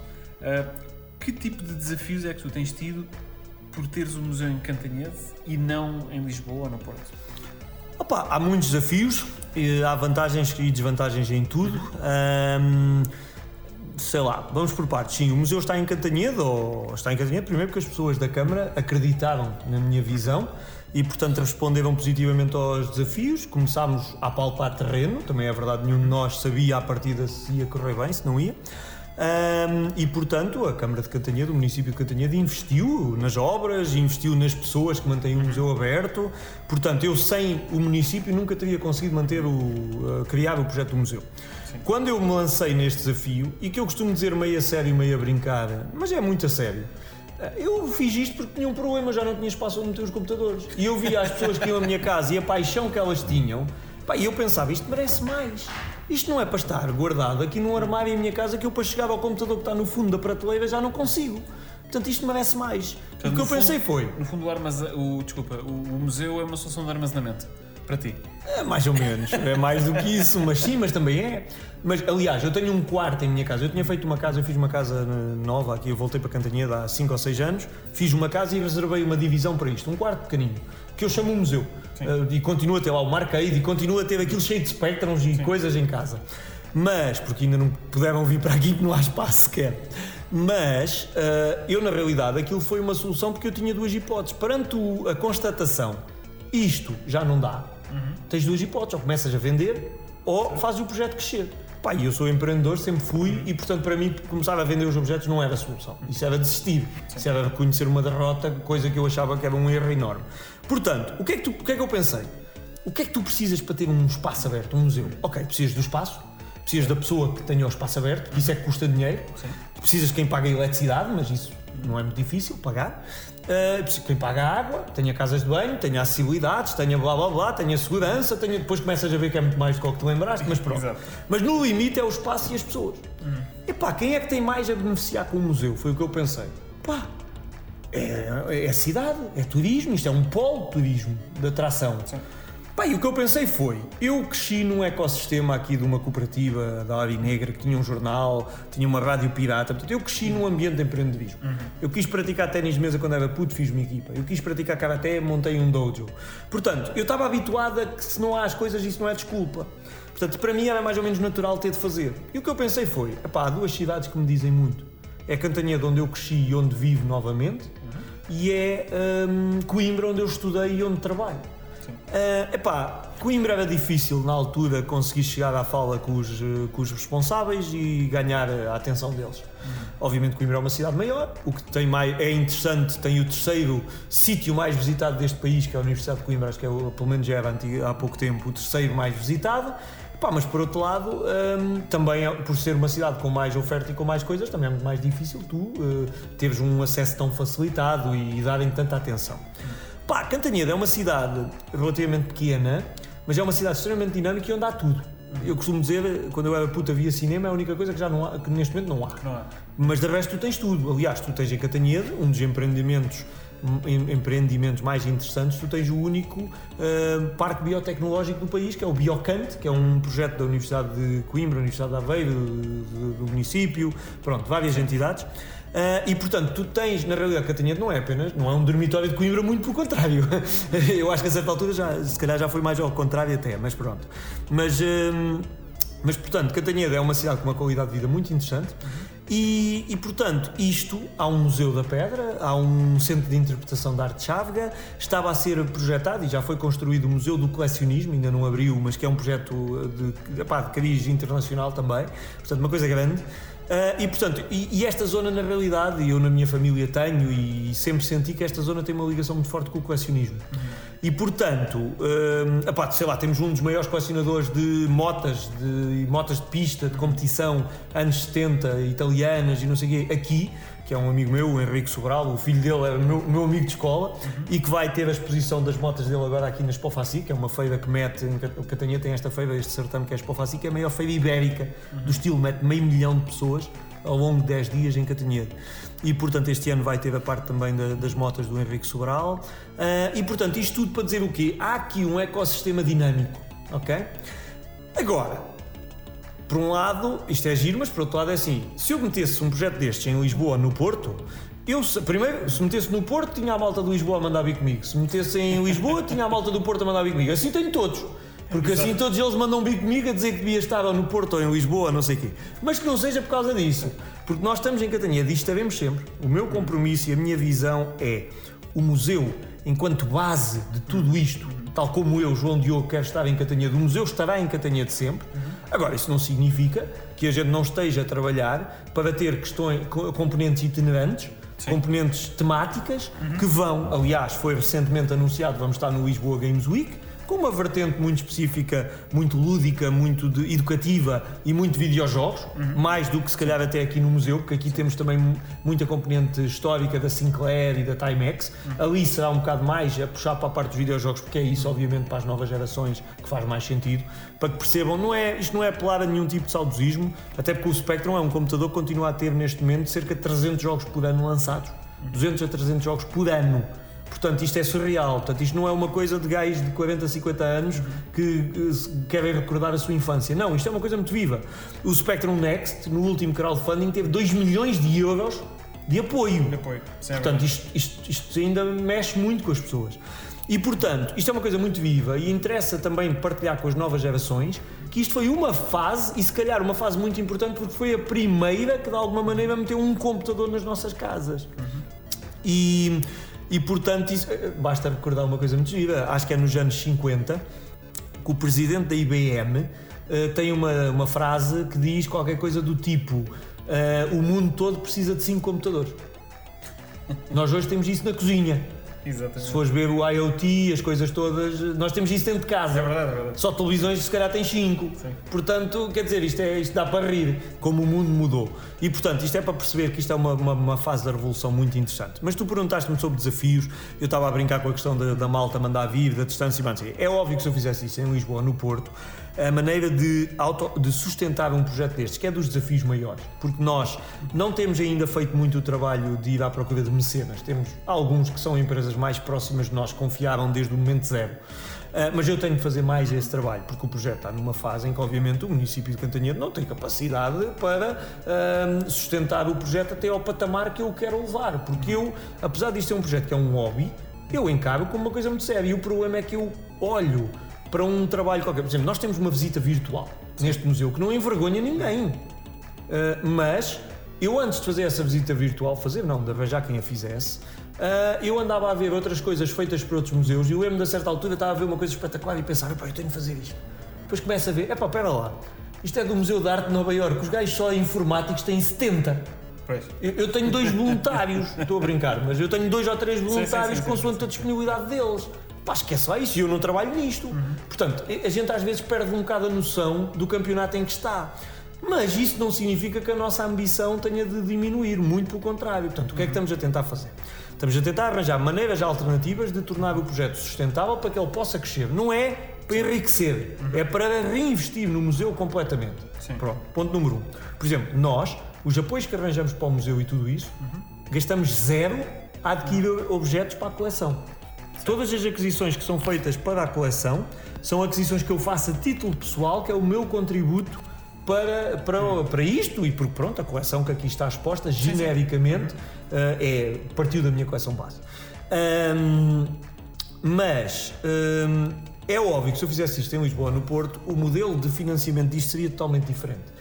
Primeiro porque o número de turistas era totalmente diferente. Depois, porque obviamente tu tens muito mais facilidade em atrair investimento. Por uhum. exemplo, a Portugal Ventures tem andado a apoiar bastante projetos na área de turismo, teve uma cola agora toda para a área de turismo, uhum. que obviamente não encaixa bem num museu tradicional, mas pode encaixar em atividades formativas, pode encaixar em uma carrada de coisas que nós podemos fazer de levar os conteúdos do museu à comunidade seja enquanto formação, seja enquanto experiências de gaming, seja enquanto experiências de educação eh, de, para escolas e companhias sobre a importância de tudo isto, seja para empresas tecnológicas que querem, querem explicar aos seus colaboradores onde é que isto tudo começou. Sim. E portanto, eh, eu acho que há aqui todo um conjunto de oportunidades que nós podemos explorar a partir de Cantanhede, e é esse caminho que estamos agora a a querer fazer, eh, que se fosse feito em Lisboa ou no Porto seria diferente. Tínhamos mais turistas, certo, por outro lado também tínhamos mais competição. Certo. Ahm, pá, há uma coisa em Cantanhede que é um grande desafio, confesso, este é dos que me chateia, que é, nós temos uma rede hum, de acessos muito boa em Cantanhede por carro. Tu tens A14, A17 e A1, todas aqui Todas num espaço encostado. Portanto, tu tens montes de autoestradas aqui. É óbvio que há malta que vem aqui para vir comer leitão, há bairrada, a adega de Cantanhede acho que é a adega mais premiada da bairrada, tem vinho muito bom. Portanto, toda a parte gastronómica também atrai pessoas e mais não sei o quê. Tens praias boas, tens a praia da Tocha em Cantanhede, tens a praia de Mida ao lado, que é a praia com bandeira azul há mais anos, ou ininterruptamente, 40 anos ou 44 anos, ou não sei o quê. Portanto, há aqui muitos chamarizes que são interessantes na região. Mas, por exemplo, se alguém quer vir de comboio ou de autocarro para aqui, é um filme. Pois. Tu tens comboios e autocarros bons, bons, normais, até Coimbra. De Coimbra para aqui, que são 20, 25 minutos, ou vais ter de vir de táxi e vais gastar eh, 25 euros para aí, ou 20 euros, ou Uber, para aí 20 euros, ou tens um problema. Eu muitas vezes sou algum meu amigo que acaba por acontecer, eu vou buscá-lo a Coimbra. Pois. Portanto, isso é um problema. E quando começas a organizar, por exemplo, queres organizar um evento como nós organizámos o evento dos 40 anos, opá, tens alguma oferta hoteleira, mas hotel mesmo tens um hotel em Catanheiro. Que deu resposta, foi suficiente, fizemos um protocolo com eles, funcionou muito bem. Por outro lado, se tiveres carro, tens a Mialhada aqui encostado, tens Coimbra aqui encostado. Porque essa é a vantagem. Nós estamos a 20 minutos de Coimbra. Sim. Nós estamos a 30 minutos de Aveiro, mais ou menos, 35, que sejam. Portanto, estás próximo de tudo, mas não estás encostado a nada. Exato, ao tempo. mesmo, ao mesmo tempo É. tens um. Tens É, um- levanta desafios. Mas pronto, opá, agora é assim, se o projeto crescesse, se imagina que, vou inventar, tens um restaurante temático num sítio qualquer com coisas de Spectrum, não sei quê, em Lisboa ou no Porto, opá, tu podes ter excursões a vir ao sábado ao museu. Sim. Podemos facilmente organizar isso. Se eu fosse o Futre, agora dizia que vinham charters, né, Charters de, de- chineses, chineses. para vir aí para o Sporting, quando na altura dele. Mas eh, pronto, isso é brincar com a situação. Mas, vão, mas vão acho vir, que vão vir charters, vão vir charters. Vão vir charters, é isso mesmo, ó sócio. sócio. Eh, pronto, mas é, é um bocadinho. É um bocadinho, é um bocadinho isso, levanta desafios, sim, que às vezes são difíceis de ultrapassar, difíceis. epá, mas, mas pronto. Olha, olha uma coisa, tu mencionaste há, há pouco também que aqui no museu, o museu não, não é um museu de videojogos. É um museu dedicado a Sinclair, dedicado ao Spectrum, não é? Sim. Mas é inevitável nós falarmos no Spectrum e, e não se falar de jogos. Se alguém disser que o Spectrum teve sucesso, que não foi pelos videojogos, está só a contar um bocadinho ínfimo da história. É óbvio que eu tenho muito orgulho em ver aí coisas de utilizações profissionais do Spectrum. Eu pessoalmente Sim. tenho muito orgulho nisso. Mas também não vamos estar aqui com, com tretas. Eu também fui os videojogos que me fixaram no Spectrum. Claro. E foi aquele videojogo que não entrava e que a gente fazia um list para ver o que é que dava para ver do código, para ver pá, porque é que esta porcaria não deu, Não queria tanto jogar sim. e não dá. É óbvio, como qualquer criança, foi isso que também me agarrou. Ah, agora, sim, também houve uma utilização não lúdica, mas que é muito diminuta comparado com o resto. Mas também é merecedora de um, de um momento na história muito importante, de um, de um marco na história. Aliás, o livro que nós lançámos, nós lançámos um livro eh, nos 40 anos, eh, o livro do André, do, do, do André do Planeta Sinclair, que é chamado Os Programadores Portugueses, pá, que, eu, que eu escrevi o prefácio e que eu digo que é a Bíblia ou a enciclopédia sobre o que é que realmente foi feito a nível de desenvolvimento em Portugal, quer jogos, quer programas. Epá, que é um trabalho surreal, porque a gente pensava que havia 7 ou 8 coisas, a malta... Dois, sa- dois ou três. é, a malta sabe, ah, o Alien Evolution, o Talismã, o Paradise Café, o não sei quê. Pá, temos centenas de coisas feitas neste país. Pois. E isso ninguém sabia, até o André começar a fazer esse trabalho e, portanto, o museu, lá está, mais um exemplo. O mérito não é do museu, o mérito aí é do André. O museu tenta criar condições para facilitar Sim. que esses projetos vejam a luz do dia. Ok? Pronto. Já, já, já agora. E, Estávamos a falar dos videojogos, tu sim. tocaste no, no, no tema videojogos e, e podemos até fazer a ligação aqui um bocadinho com, com o trabalho que o André também tem feito, não é? Porque o, o André tem feito uma- um trabalho de recuperação de, de, de jogos Missing in, Action, não é? Sim, o, o André, o André Leão é o fundador do Planeta Sinclair. O Planeta Sinclair tornou-se o blog eh, de língua portuguesa mais, e não só de língua portuguesa, é um dos blogs de Spectrum mais respeitado e mais visto em todo o lado. tem milhares de visualizações e estamos a falar de uma coisa escrita em português. Ponto número um. Teimosia, porque as morrice, entre aspas, no bom sentido. Uh, teimosia orgulhosamente, digamos, de, de querer fazer na nossa língua. Uh, o André é, digamos, o meu maior aliado, porque da mesma forma que eu pensei, o que é que eu preciso para fazer um museu? Preciso da câmara para me ajudar com a infraestrutura que eu não tenho. Pá, eu estou a dizer isto na brincadeira, não me levem a mal, parece que estou aqui a, a ser interesseiro, mas estou a, estou, a- estou a ser, estou a dizer na brincadeira. Com o André é igual. O museu, uma das coisas mais importantes que o museu tem de fazer é a preservação. Pá, o André adora a preservação das cassetes e dos jogos e das disquetes e não sei o quê, e já fazia isso há uns anos. Eu não vou estar aqui a fazer concorrência ao André. Eu adoro, apesar de não ser especialista nenhum em hardware, mas adoro a preservação, o perceber, ver o hardware. Sim. Perceber porquê. Porque me fascina por não saber fazer. Ok? Mas tenho as bases da informática e, portanto, tenho alguma curiosidade nisso. E, portanto, a certa altura, tornou-se mais que óbvio que o braço de preservação de software do museu é o André. Ou é o Planeta Sinclair. Planeta E o Sinclair, que é que sim. aconteceu? As pessoas a certa altura misturam-nos. O André às vezes até fica muito preocupado porque aparecem aí algumas pessoas que dizem: Epá, o André fundou o museu e ele, epá, ó João, olha que andam a dizer isto. Eu, "Oh, André, lá saber, tu és meu amigo. Se fosse alguém que eu não respeitasse, Sim. ainda me podia preocupar com isso. Agora, contigo, tu até, o André até é da associação que dinamiza o museu, portanto, ele pertence formalmente à associação. Portanto, nada a dizer, tenho todo o orgulho nisso. E, portanto, é, é o melhor dos dois mundos. Portanto, o que é que acontece? As pessoas muitas vezes oferecem cassetes ao museu, que eu, a primeira coisa que faço com essas cassetes, não faço nada com elas. Pegar nelas, pegar no saco, André, vou-te levar. O André pega naquilo num fim de semana, passa lá o fim de semana entretido a digitalizar, A é preservar é aquilo tudo vai encontrando coisas que a gente andamos todos à procura, depois pega nas cassetes, foram dadas ao museu, manda para o museu ah, e portanto, e a gente guarda-as depois então aqui e o que for relevante expõe e portanto, epá, é o melhor dos dois mundos. Eu costumo só, só mesmo para finalizar esta parte, acho que tanto eu como o André temos a mesma visão, isso foi por coincidência, nós tornámos amigos, mas não nos conhecíamos antes. Mas acho que temos uma visão muito parecida que é pá, o Planeta Sinclair e o museu só não são um, um projeto único porque não há necessidade. Sim. Se houvesse, o alinhamento é total entre o que estamos a fazer. Portanto, a partir daí, eles desafiam-nos para umas coisas, a gente envolve-nos noutras, está tudo bem. E tem- tem- tens ideia de quantas, quantos títulos é que já foram preservados através dessa parceria? Opa, através exclusivamente da parceria, não, porque eu não ando a contá-los para dizer, ou para ir negociar com o André, dizer, o André, sim, tu estás a dar mais, tu me ajudas a mim. Não, esquece, isso não é para nós. Portanto, eu não tenho a mais pequena ideia quantos é que vieram dessa parceria.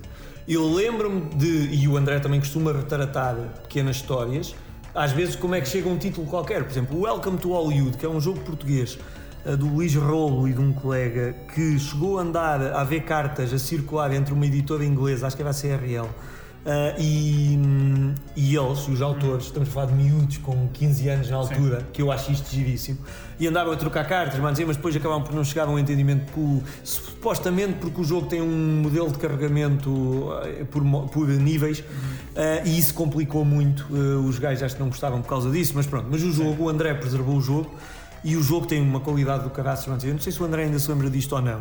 Mas ele, ele- acho que a primeira vez que ele falou com o Luís Rolo foi por um acaso. O Luís Rolo tinha um lote de coisas à venda no OLX. E no meio do lote tinha montes de cassetes, um computador e mais não sei o quê. Tinha um transformador da. da. da Astor. Acho que era da Astor.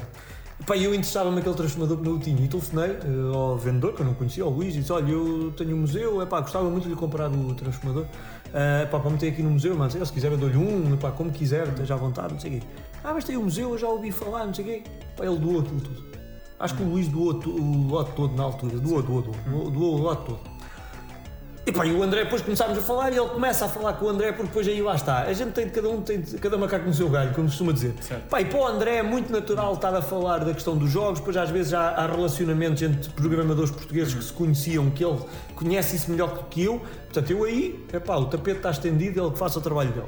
E ele começou a falar com o Luís Rolo e começam-se a perceber que nas cassetes que vinham devia vir um jogo feito por eles e supostamente ainda haveria um outro que acho que não acabaram, que esse não apareceu. E, e pronto, e portanto o André preservou o Welcome to Hollywood, que é das coisas mais espetaculares que a gente aí viu também, entre muitos outros. Pá, e esse, por exemplo, teve também algum envolvimento meu. É pá, mas aqui sinceramente, se tem envolvimento meu ou não, no final do dia, vale zero, não quer saber. O que interessa é a comunidade, Sim. que é uma coisa esotérica que não existe, que é um nome para um conjunto de pessoas que partilham um gosto. mas e que alguns são amigos e outros não são amigos, mas que todos coexistem. Sim. Mas, de alguma maneira, a comunidade ganhou porque esse jogo foi preservado e porque os autores autorizaram a coisa. Pá, como já fizemos o contrário, sei lá, o André desafiou o Nuno Leitão, que era um programador português, que fez o Clube Nacional de Aventura, que foi uma cena que ele fez com uma pessoa do Porto, ele é da zona de Lisboa, o outro era da zona do Porto, nunca se encontraram fisicamente, mas fizeram o Clube Nacional de Aventura, para promover jogos de aventura e mais não sei. E um dos jogos que fizeram foi o Nuno Leitão que fez, que era o 24 Horas.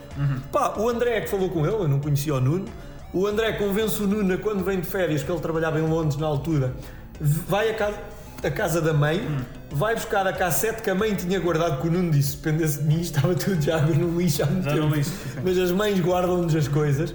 E portanto, o Nuno vai à casa da mãe buscar a cassete e traz a cassete para aqui. E 30 anos depois, à primeira tentativa que se faz, e nós filmámos isto e transmitimos isto depois, eh, preservou-se o jogo do, do Nuno. Muito bom. Ah pá, foi, foi espetacular. Estás a ver? Não é, o jogo a mim não me diz nada. Eu não, não me lembrava do jogo, eu não sabia da história do Nuno, eu não cresci com aquele jogo. Portanto, eu acho que as pessoas percebem, ok, a mim não me diz nada ao jogo, mas ver o sentimento daquela pessoa.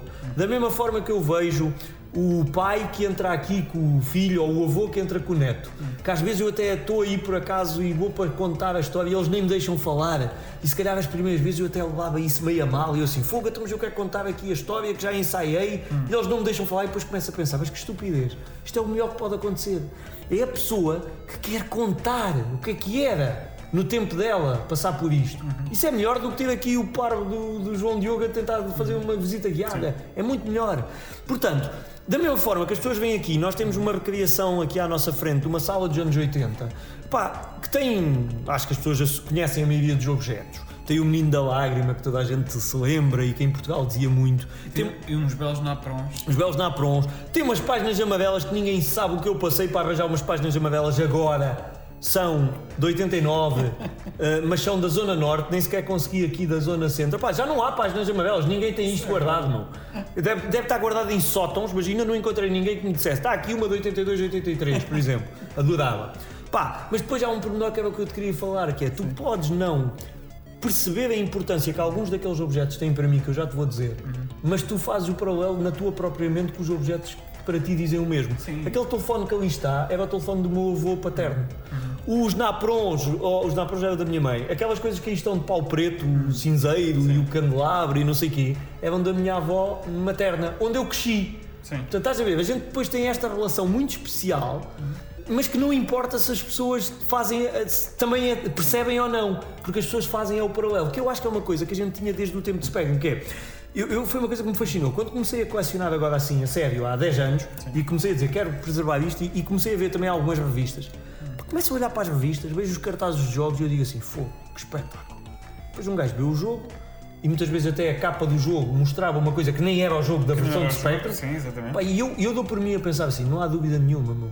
O nosso cérebro de criança tem a capacidade de fill in the gaps, de preencher os buracos, De imaginar, de imaginar o que não está lá. É verdade, Só é isso é, que verdade. explica como é que a gente conseguiu olhar para um jogo qualquer horrível e imaginar uma coisa ali que a gente diz, opá, isto é igual à máquina, isto é igual ao arcade. É. Opá, olha para isto, isto está quase igual. Está quase e, igual. E estava a anos-luz, sempre. mas, opá, mas não interessa, mas a recordação ficou lá, estás a ver? Eu acho isso fascinante. Então, e, e diz-me uma coisa, tu falaste, pronto, nós nós temos estado aqui a falar um bocadinho de jogos de preservação. Que jogos, qua- quais é que são os jogos que te, que te atraíram na altura, quando eras miúdo?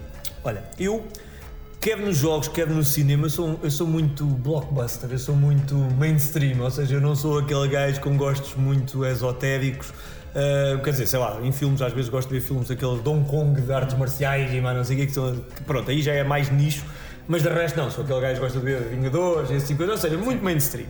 Pá, e nos jogos também terá sido parecido. Eu tinha uma coisa que era: o meu tio do Algarve foi quem meteu o vício do Spectrum. Uh, portanto, vivia no Algarve, ainda vive, tinha os pais cá, os meus avós maternos, Sim. e sempre que ele vinha cá, vinha, como eu dizia, com as sacadas do lixo, que eram as sacadas de cassetes e de equipamentos e mais. Portanto, eu tive mais jogos do que eu conseguia jogar. E muitos em miúdo, perdi-os, eh, levava para casa de amigos, ficava sem eles, enfim, pronto. Mas isto para dizer o quê? Ou seja, eu era sujeito a muitos, muitos, muitos jogos num curto espaço de tempo. Ok? Ponto número um. Portanto, para mim, ter um jogo novo para experimentar não dependia só daquela experiência de ir à loja e pagar os 200 escudos para a cassete nova. Também me lembro não te consigo dizer, por exemplo, eu não me lembro dos meus pais me irem comprar jogos para o Spectrum, se calhar comprar uma vez ou duas em Coimbra.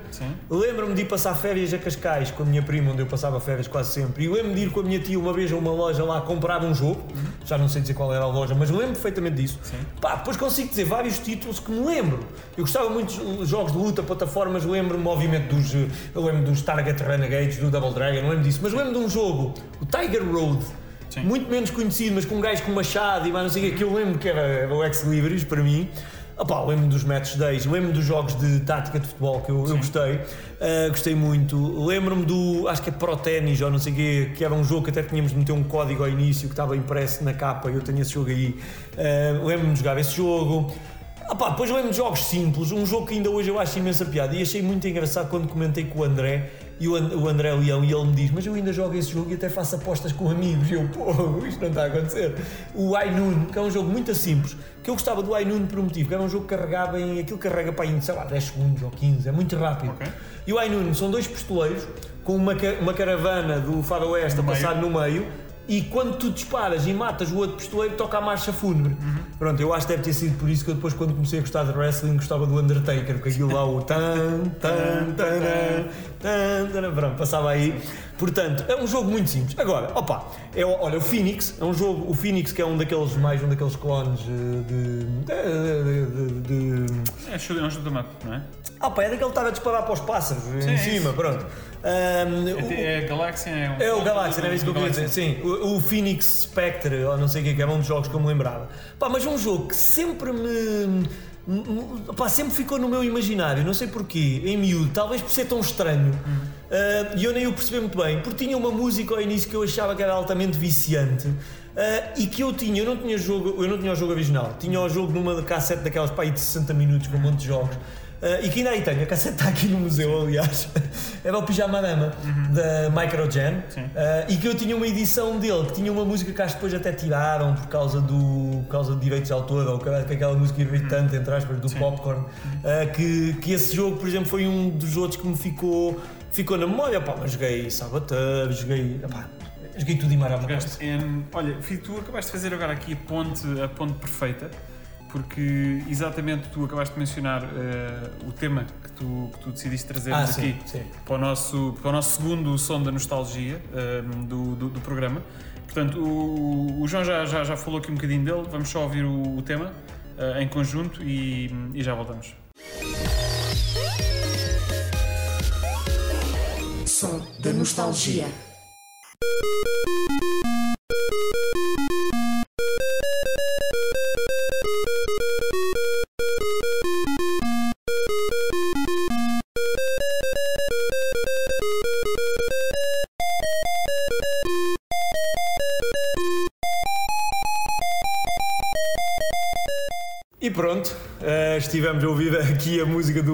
Popcorn, que foi usada numa campanha publicitária não há muitos anos, ahm, mas eh, que era uma música que acho que depois teve problemas de direitos de autor até, e portanto fizeram uma segunda versão deste jogo do Pijama Dama. Pá, mas que é uma música que ficou no meu imaginário ah, desde sempre, e portanto, não sei, não sei, talvez porque se calhar já reconhecia a música como sendo também de outras coisas. Um, e portanto juntava o mundo do computador com o resto, que foi uma coisa que eu também sempre acho que sempre procurei e sempre gostei muito, juntar pontas, eh, coisas na minha vida. Portanto, talvez por isso, olha, é uma das músicas. Pá, há outras, eu já nem também já foi aqui na brincadeira da música do, do iNoon, mas mais do que a música, eu acho que a questão do, dos special effects do- dos jogos. Por exemplo, eu ainda uso, eu hoje uso no museu como separador, é pá, uma música que se calhar muita gente já nem se lembrava e que aquilo estava completamente cristalino no meu cérebro. Que é a música do boneco do Jumping Jack quando ele bate com a cabeça em cima e cai para baixo e fica Sim. com a cabeça à roda, À roda, sim, e sim, tem os passarinhos lá à volta, ou a ver estrelas, ou lá o que é que é. Epá, e que é, é extremamente irritante. Epá, mas aquilo não me sai da cabeça de maneira nenhuma. É, é impressionante o, quão, o quão importante para a nostalgia, não é? São, são os sons Sim. e até os pequenos sons dos jogos. E, e tu tens uma coisa que, que tu tens aqui no museu assim que entras que, que ouves e faz parte, faz parte do. Mas é de propósito. O, o som do load, É, não é? é. Portanto, som do, assim que tu ouves o, o som do, do beat inicial do cabeçalho, não é? Que é o tan, tan, Epá, é incrível que eu imediatamente sou transportado para aquela altura onde tu estavas a, ten- a carregar o jogo Uh, e era, era imediatamente a seguir que tu vias qual é que era Sim, o, o nome, o nome do jogo E usavas é, para aparecer bem, que nunca exatamente. desse o webtape. Não, eu aí, opá, eu, eu costumo, atenção, isto é, é mesmo uma coisa que eu costumo dizer aqui às pessoas. Uhum. Quando eu- eu- nós temos aqui um Spectrum antigo ligado Sim. que eu uso para pedir normalmente quando vem alguém que não é da geração do Spectrum, que eu faço o exercício de dizer: olha, tenta carregar aquilo que viste ali à entrada, a dizer load, aspas, aspas, tenta escrever load. Uhum. Sim. Pai, toda a gente faz o que é óbvio, que escrever L-O-A-D e o L dá o let, o comando let, porque o teclado do Spectrum, para ser barato, tinha, tinha várias, eh, cada tecla tinha um comando. É engraçado, o professor Steve Um, não, Vickers. vários. Uh, tinha vários, sim. Uh, um, mas depois tinha vários modos. Por acaso eu esqueci de falar nisto há bocado. Uh, Deixa-me só fazer aqui um parênteses. Quando falei no evento dos 40 anos, bem, eu não falei no vídeo que tem mais visualizações neste momento, que foi uma surpresa até para mim, porque não fui eu que arranjei esta entrevista, que foi nós tivemos o professor Steve Vickers connosco no domingo, no segundo dia. O professor Steve Vickers é um matemático, escreveu a ROM, ou seja, digamos, o sistema operativo do Spectrum, mas escreveu muito mais é até é estranho dizer isto, mas muito mais importante para o fenómeno do Spectrum, escreveu o manual. E foi por causa do cuidado que ele teve a escrever o manual que nós tínhamos coisas sobre como meter código, máquina, assembly, não sei o quê, explicado no manual. Ele preocupou-se em facilitar-nos a vida. E eu fiz-lhe perguntas sobre isso, precisamente. E é engraçado que isso foi uma entrevista que uns- um realizador inglês está a fazer um documentário que veio aqui a Portugal também entrevistar-nos para o documentário sobre os 40 anos de Spectrum, que a certa altura disse olha, eu fiz uns convites para o teu evento e eu já tinha o programa todo feito, todo definido, e ele ainda me arranjou mais pessoas e foi engraçadíssimo e o professor Vickers foi um deles. Voltando ao, ao que estávamos a falar, Estávamos a falar das memórias que temos no, aqui na nossa, na nossa cabeça. Ahm, estávamos, eu, eu acho que uma das, ahm, das capacidades que nós desenvolvemos precisamente por causa do som do Spectrum e uma coisa que nós fazíamos quando o jogo não entrava e a maioria dos gravadores tinha um buraquinho, se não tivesse havia gente com um berbequim, abria um buraco no gravador para conseguir aceder a um determinado parafuso, que é o que se chama o azimuth, O azimute da cabeça. que é o que se chama, e depois eu ainda por cima sou aqui de uma zona de relojoeiros, portanto todos nós tínhamos em casa uma daquelas Chaves. chavezinhas de fendas de relojoeiro típicas, que é engraçado que os ingleses, obviamente, isto era um fenómeno muito mais comercial em Inglaterra. Tu em Inglaterra tinhas estes kits que o- para afinar o gravador era vendido. Aqui não, era uma chave de fendas qualquer que a gente tivesse em Em casa. casa, sim. Nós éramos mais pobres nisso, mas, mas desenrascávamos. E portanto, eu acho que uma das coisas que a gente desenvolveu foi uma capacidade. Eu, quando era puto, tinha a capacidade de perceber se o jogo estava quase a entrar ou não, porque o som é mais agudo, cada vez mais agudo. Isso é uma coisa. Agora, quando eu aqui. Ah, eu, eu estava a falar, peço desculpa, eu já percebi a ponto com, com o professor Steve Vickers que eu tinha feito. Porque foi devido ao professor Steve Vickers e às pessoas que trabalhavam com eles que fizeram essa questão do teclado ter várias, eh, Vários comandos pré-definidos, porque isso permitiu poupar memória no computador. Pronto, ele explicou isso na entrevista para quem quiser ver. Ahm, e portanto, ahm, então eu, eu explico às crianças quando aqui vêm como é que metem o load aspas aspas, eh, elas ficam a perceber isso. Nós explicamos o que é que significa aqueles sons e, e, portanto temos a capacidade de perceber isso, mas há uma coisa internamente que acontece no meu cérebro, imediatamente deve ser aqui uma sinapse qualquer que está feita, que é imediatamente quando eu ponho o jogo a carregar, o meu cérebro diz-me é hora de lanchar. Porque eu ia lanchar sempre enquanto esperava que o jogo carregasse. Portanto, esse é outro dos fenómenos que eu costumo explicar às pessoas quando falo sobre o museu. Pá, eu não falo só sobre o Spectrum. Uh, o Spectrum é, digamos, a desculpa. Eu tento também recordar um bocado o que é que era ter uma televisão que só tinha um canal ou dois.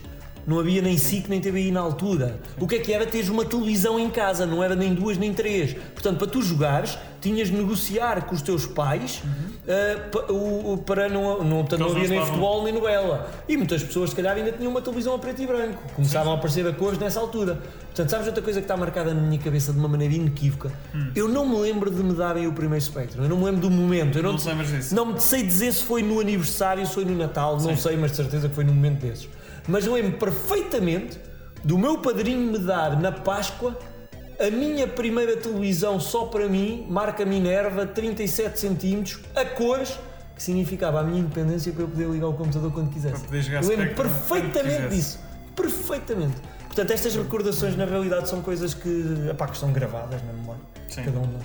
Olha, muito, muito, muito, muito giro e, e isto, isto também prova no fundo que todos nós partilhamos memórias semelhantes, mas Diferentes, mas muito Diferentes. parecidas, sim, sim, mas que depois Ah, se tocam. Eu acho que é exato. isso que torna este projeto ah, acarinhado por toda a gente. É Sim. precisamente por causa disso. Não, e, e é assim, é, é incrível e é, é difícil explicar isto em formato, em formato áudio aqui no, no, no podcast, mas a verdade é que assim que eu entro no museu, não é? Assim que nós entramos no museu, ah, e até a própria forma como, como as coisas estão, estão dispostas, epá, é um banho de, de nostalgia, porque se tu não tiveste um, um determinado objeto, Tiveste outro. tiveste outro ou tiveste um amigo que teve ou É. que o pai tinha aquele objeto eh, quer seja uma calculadora daquelas ou, ou, ou- até por exemplo quando estava a ver hum, as calculadoras eu estava a ver hum, eu não me recordo o, o nome daquela calculadora mais fininha mais elegante É exact, a primeira. ah, Não é a primeira, A primeira foi exact.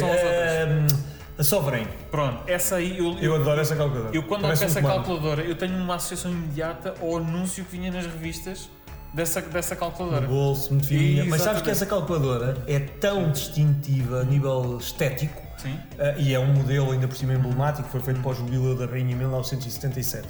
Ah, a Sovereign está ou esteve no Museu de Arte em Nova Iorque, enquanto objeto de arte.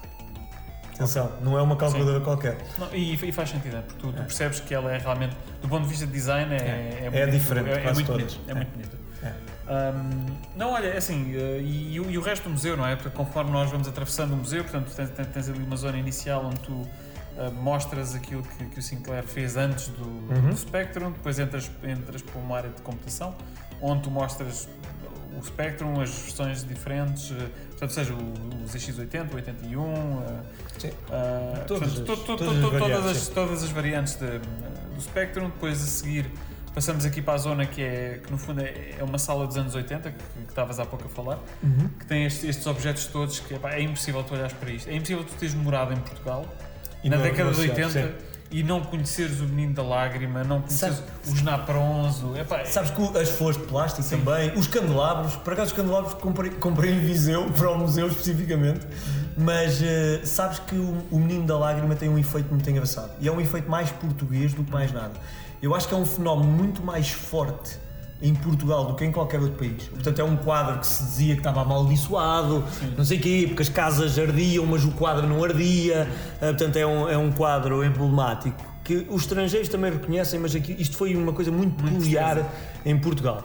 No primeira exposição que tu visitaste, em 2019, tínhamos uma impressão homemade do Menino da Lágrima. Este depois foi oferecido, olha, para uma visita de estudo, uma professora de uma, visita, de uma escola de Coimbra que nos visitou e disse: Eu tenho um Menino da Lágrima, eu vou-vos dar, eu vou-vos dar para o museu. E portanto, depois eh, colocámos aqui. E é engraçado porque tu passas o que a gente chama aqui o túnel do tempo, que é a porta estranha que a gente aqui tem entre as salas. Pá, e mal tu passas e vês um Menino da Lágrima, as pessoas desatam-se a ver. Pá, é, É esquece o resto, o resto acham piada mais, mas o menino da lágrima, olha! Opa, menino é da surreal. lágrima. É, é incrível, é incrível, é fascinante. Que toda a gente conhece. Depois tens aqui uma secção a seguir que, que são os, eh, as carteiras da escola, não é? Que tem um pormenor, tu há bocado falaste nas carteiras e eu ainda nem te contei isto. Hum. Sabes que isto das carteiras há aqui um problema, é que passaram-se 30 anos desde que a gente sentava numa coisa destas. Então, isto é uma antiga escola primária, portanto temos o quadro na parede e nós quisemos meter eh, duas carteiras, tivemos uma terceira, mas não tínhamos espaço. Uhum. Então quisemos meter duas carteiras, cada uma com dois computadores. Tivemos de fazer ali umas alterações para as coisas caberem, porque as carteiras eram inclinadas, e a gente teve que lidar com isso. Mas houve uma delas tem um pormenor que tu não tens noção. É que nós tivemos de. Isto não se nota e atenção, não estragámos. Mas nós tivemos de serrar, salvo seja, a carteira para afastar o banco do sítio onde coisa, porque um adulto não cabia Não lá. cabia Eu lá. não cabia lá já.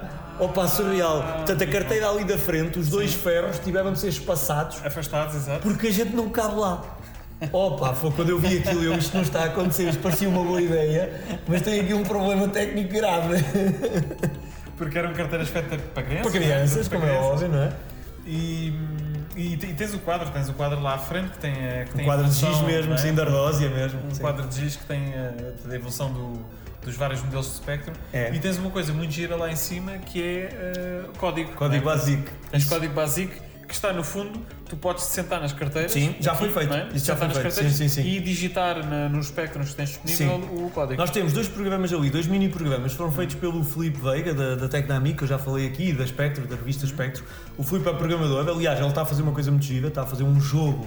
Não é o jogo do museu, mas é um jogo passado no museu, todo passado no museu. Sim. Pá, foi outra coisa que apresentámos no evento dos 40 anos. Quem quiser ver o vídeo, eh, que veja, porque eu, eu juro, eu comecei a ver os ecrãs do jogo uma semana antes, não foi antes, porque o Filipe andava com aquilo tudo atrasado. Aliás, aquilo é uma brincadeira já nossa, porque eu ando há anos a chateá-lo porque ele prometeu que fazia o jogo e portanto agora tem de fazer. Só que, claro, o tempo não dá para tudo e portanto ele andou a fazer um pressing para ter ali as coisas para mostrar. Pá, eu começo a ver os ecrãs do jogo hum, uns dias antes. Pá, quem conhecer o museu, ouvir a nossa visita virtual, ouvir fotos e vir o jogo, Sim. pá, eu não sabia que era possível criar o, o museu com a qualidade que ele fez. As prateleiras, sim. com as calculadoras, com tudo. Opá, é surreal. Bem, o Filipe é programador, faz jogos, tem lá a Tecnamic, trabalha em tecnologia.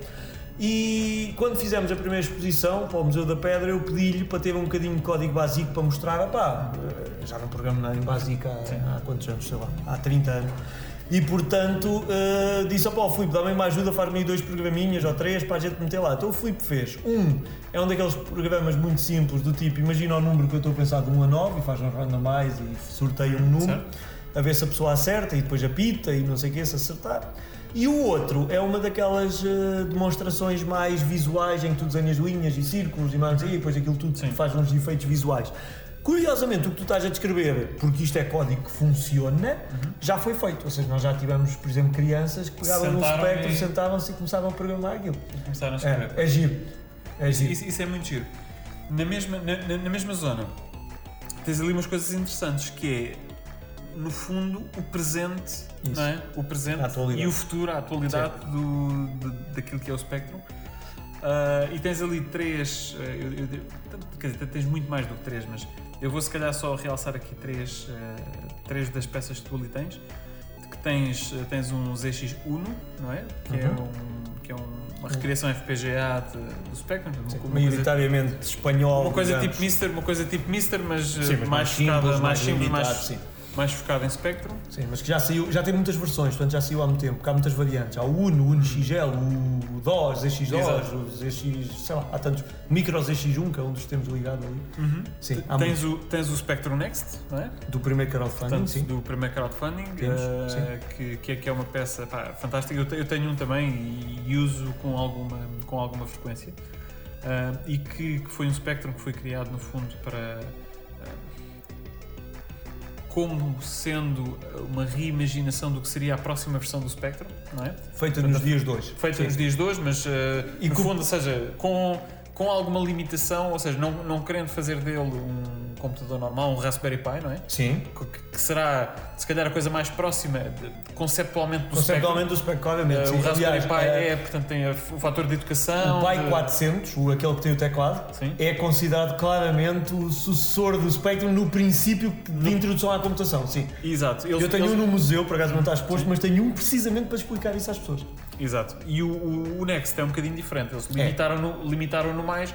É como se fosse, ok, vamos imaginar que a seguir ao, ao 128, ah, mais dois ou mais três, pronto. Vamos ou, dizer ou, que ou sim. 128 só, Ou porque há aí uma 128 só. questão. Sim, sim, é engraçado o que está a Não, que eu não, quero sim. entrar, eu, não, eu não- quero entrar pela Amstrad e pela sim, Sinclair, sim, né? sim, sim, sim, sim. Ahm, mas, mas que no fundo seria, vá, como, como a Amiga apareceu mais tarde Uhum. como o sucessor do Commodore 64, o Next seria uma reimaginação daquilo que seria Sim, o mas, mas próximo, à é? luz da- das coisas de hoje. Claro, é? Tens um SD card, tens. Sim. eh, Opa, eu, eu acho o Next é assim, obviamente o Next é um projeto que tem. O, o Next é um projeto diferente dos outros. Os outros, obviamente, são para mostrar que era possível fazer, mas também são, uma, ou no final do dia, vão ser sempre uma coisa que tenta ser low cost dentro do possível. Ok? Apesar de serem extremamente poderosos, podem replicar outros sistemas que não têm nada a ver com o Spectrum, eh, mas pronto, obviamente nós temos aqui por causa do Spectrum. Pá, o Next é, é- é diferente, porque o Next tem a questão do form factor, ah, do aspecto do computador, que é indissociável. Aliás, no primeiro crowdfunding eles venderam alguns Nexts só a placa.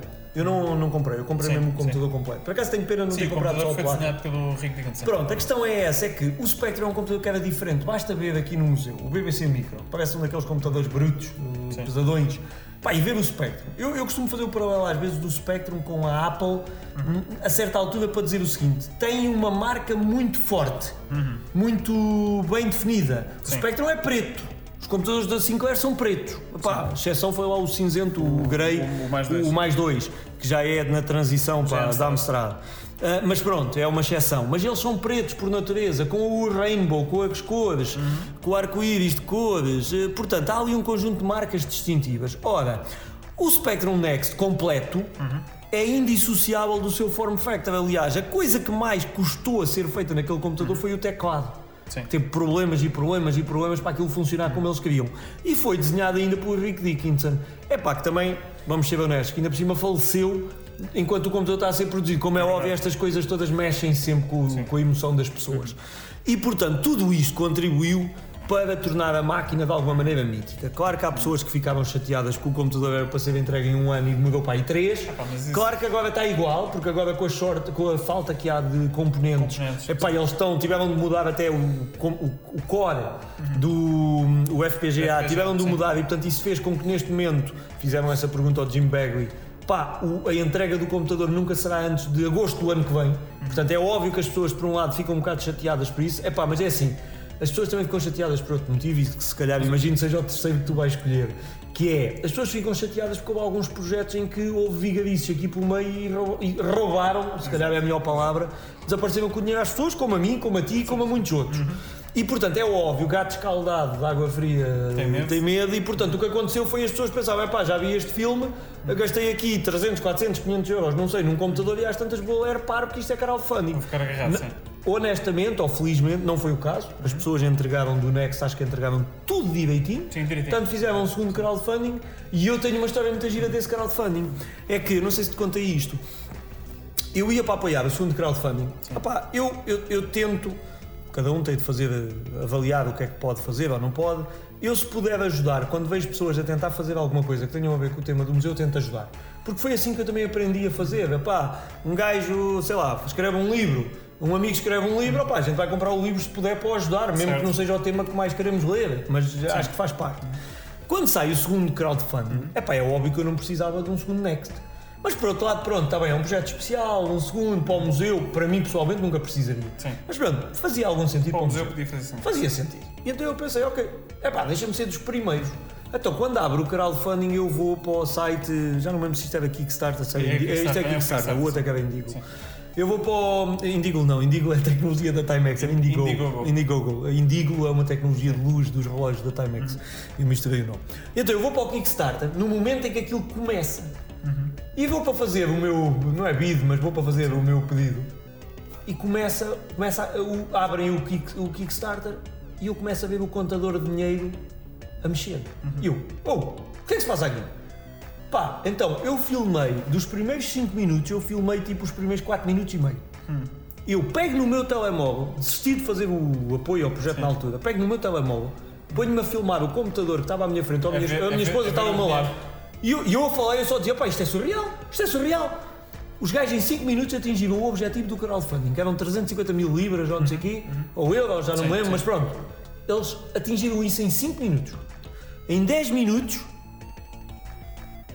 epá, já não sei em quanto é, meio milhão, epá, assim uma coisa surreal. Em um mês, 2 milhões, primeiro a dólares, depois já era também de euros, depois acho que não chegou às 2 milhões de libras, mas foi muito perto. Epá, surreal. Então eu acabei por não apoiar ao início, então pensei, então vou, vou comprar um dos últimos. Então, estive a ver este vídeo aqui há dias, então depois quando fui fazer isso gravei também em vídeo. Porque na altura eu publiquei esse vídeo, teve um sucesso do caraças, as pessoas a ver aqui o contador, opá, surreal. Então depois vou para lá e pensei, epá, eu vou aguentar até à última, meu, está a página aberta, eu, pá, pá, aí aos 30 segundos vou ver. Depois pus-me a pensar, eu, não, 7 é o meu número da sorte. Aos 7 segundos eu vou carregar no botão, seja o que Deus quiser. Aos 7 segundos eu carreguei no botão, aquilo apareceu lá a dizer 0 segundos, não sei o quê, recebo o mail de confirmação que tinha sido o Becker número 1000, não Ah, sei quantos. conseguiste, ok. Consegui. Vou ver o número de becas totais, ainda houve três, dois ou três gajos, acho que houve dois gajos depois de mim. A seguir a ti. Incrível. Eu, surreal. Isto não. Epá, epá, é incrível isto. Isso tem mesmo até a última. Foi, não, eu fui mesmo, mas eu fui mesmo na tanga, tipo, olha, se perder, perdi. Azar. Sim. Já é mesmo para o gozo. E, ah bem, pronto. E, portanto, o, o Next tem esse mérito e, e pronto. Eu acho que é um projeto muito engraçado e, e, e pelo que eu tenho visto, a equipa merece o- todo o apoio. Não, eles- são eles- gajos eles fizeram- sérios, são gajos. Eles fizeram um trabalho excelente. O, o design do, do Rick Dickinson epá, é, é, é assim. Aquilo é um espectro. É um espectro. É, isso é um mesmo, a espectro. questão é essa. É um espectro. sente tu sentes aquilo como sendo um espectro. é, é. Ah, e isso, isso faz, faz uma grande diferença. O, o terceiro objeto que eu tinha, tu, quer dizer, acertaste Já imagino, Muge, né? não é? Portanto, força, Vega Plus. Vega Plus. Vega Plus, portanto, surgiu o Vega, que é o primeiro, que é uma consola ligada à televisão que trazia supostamente mil jogos, ah, feito por quatro pessoas numa empresa que era a FCL. Epá, eu nunca gostei muito do conceito do Vega, sou sincero. Lá está, foi um projeto que eu apoiei porque achei que foi naquela fase em que eu estava também a, a- a puxar pelo museu e estava naquela fase de tentar definir o que é que era o museu. Tipo, eu não tinha clone nenhum, só tinha máquinas antigas, eu não queria saber de clones. Sim. Mas eu pensei, não, isto é para fazer um museu, já devia estar no Museu da Pedra, isto é para fazer um museu, eu tenho que contar a história de uma ponta à outra. Eu hoje ainda não tenho grande coisa, ou quase nada, de clones da Europa do Leste, Epá, um dia hei de caminhar para aí. E, e oficialmente é um produto da Sinclair. É um produto com o apoio do Clive Sinclair. A- Sinclair já não existe, não é? Não, não, a é um- marca pertence é um à produto- Sky. Mas é um produto da marca. Da marca, é. Portanto, a é. marca tem a é- marca a Sinclair marca lá. Sinclair. Sim, Exato, eles tiveram a autorização para isso. Eles entrevistaram, e a entrevista até é muito boa. O David Levy entrevistou o Clive Sinclair. É uma entrevista que eu por acaso até gosto bastante. Numa fase já que o Clive Sinclair já estava com bastante idade e se calhar já, e já com alguns problemas de saúde. Mas a entrevista é engraçada. Isto é no lançamento do Vega normal. Depois eles lançam-se eh, e eles eram, não sei se esse David Levy estava no início, estava, era o Paul Andrews, era o Chris Smith e era mais uma pessoa qualquer que já não me lembro quem era. E depois foram buscar outras pessoas que tinham estado ligadas a tudo isto. Pronto.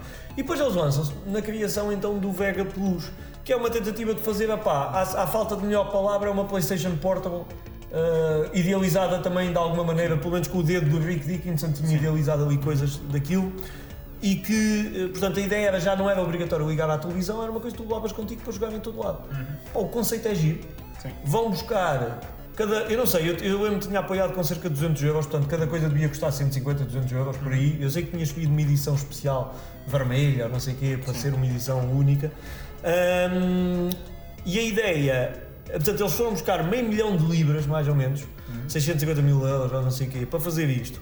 O que é que acontece? Dá-se uma clivagem qualquer, eu não sei os detalhes, mas dá-se uma clivagem entre os quatro sócios, dois, separam-se dois, a- dois a dois, entram numa guerra legal com batalhas de advogados e companhia, pá, e o, desenho- o dinheiro desaparece. Pior, é que podiam ter sido uns gajos honestos e dar feedback honesto, mas não, foram sempre empurrando para a frente. eles- eles foram mentindo. Eles foram mentindo. Está pronto, e já mandámos isto, e já mandámos aquele outro, e o seu Nex, o seu Vega vai ser enviado, e depois as coisas nunca saíam. Epá, uma vigarice todo tamanho. E eu na altura comprei, portanto, eu perdi o dinheiro, eu não recebi o Vega, não fui um dos poucos que teve a sorte de receber um desses protótipos do Vega, que deve ter sido dos poucos que eles passaram, passaram em alguns testes. Ahm, passado uns tempos aparecem, na altura apareceram dois ou três Vegas destes no eBay. Obviamente a malta não queria aquilo para nada para ganhar dinheiro, pronto. E eu voltei a gastar outro tanto para comprar um, para meter no museu, para poder con- contar a história às pessoas e as pessoas nunca mais se esquecerem que nem tudo corre bem. Isto do empreendedorismo é muito giro, dos crowdfundings é muito giro, mas às vezes há asneira. Portanto, também temos de ter noção dos riscos que estamos a correr. Ah, curiosamente, e muito recentemente, houve aí um conjunto de pessoas que compraram, digamos, o estoque todo da, da falência da empresa. Ahm, e então, têm estado a tentar fazer uma placa nova para substituir aquilo. Aquilo tem problemas de design terríveis nos botões. Os botões é a coisa que funciona pior. O que nós temos aqui no museu funciona. Mas eu, entanto, adquiri, mas aí já foi para um preço simbólico, adquiri outra coisa daquelas para ver se, se fica como backup ou se, entretanto, começamos a, começa a aparecer malta a fazer placas para substituir, Para substituir, e para tentar usar. fazer uma coisa. Porque o conceito é muito giro. Sim. Esteticamente, o objeto é muito É giro. bonito, é bonito. É muito verdade, bonito. É. Ah, depois, pronto, só que não funciona. Funciona muito mal. Não, para, mim, para mim isto foi uma oportunidade de ver aquilo que eu também nunca recebi. Pois. Eu, como tu, fiquei entalado no crowdfunding, Sim, ou sim, seja, sim. eh, eu, eu- tenho participado em bastantes crowdfundings relacionados com, com retro gaming. Não é o primeiro que falhou, eh, eh, mas, mas eu continuo a achar que o saldo é muito positivo. Nor- normalmente corre, corre bem. eh, e normalmente também demora muito mais tempo do que aquilo que, que inicialmente. Sabes que eu acho que a coisa previsto, mais importante. Olha, eu também apoiei, não me lembro se foi crowdfunding, mas acho que foi. Eu apoiei o. Eu tenho ali uma outra máquina que tu nem, nem, nem notaste, porque aquilo também parece normal. Tenho ali duas máquinas ao lado, por acaso.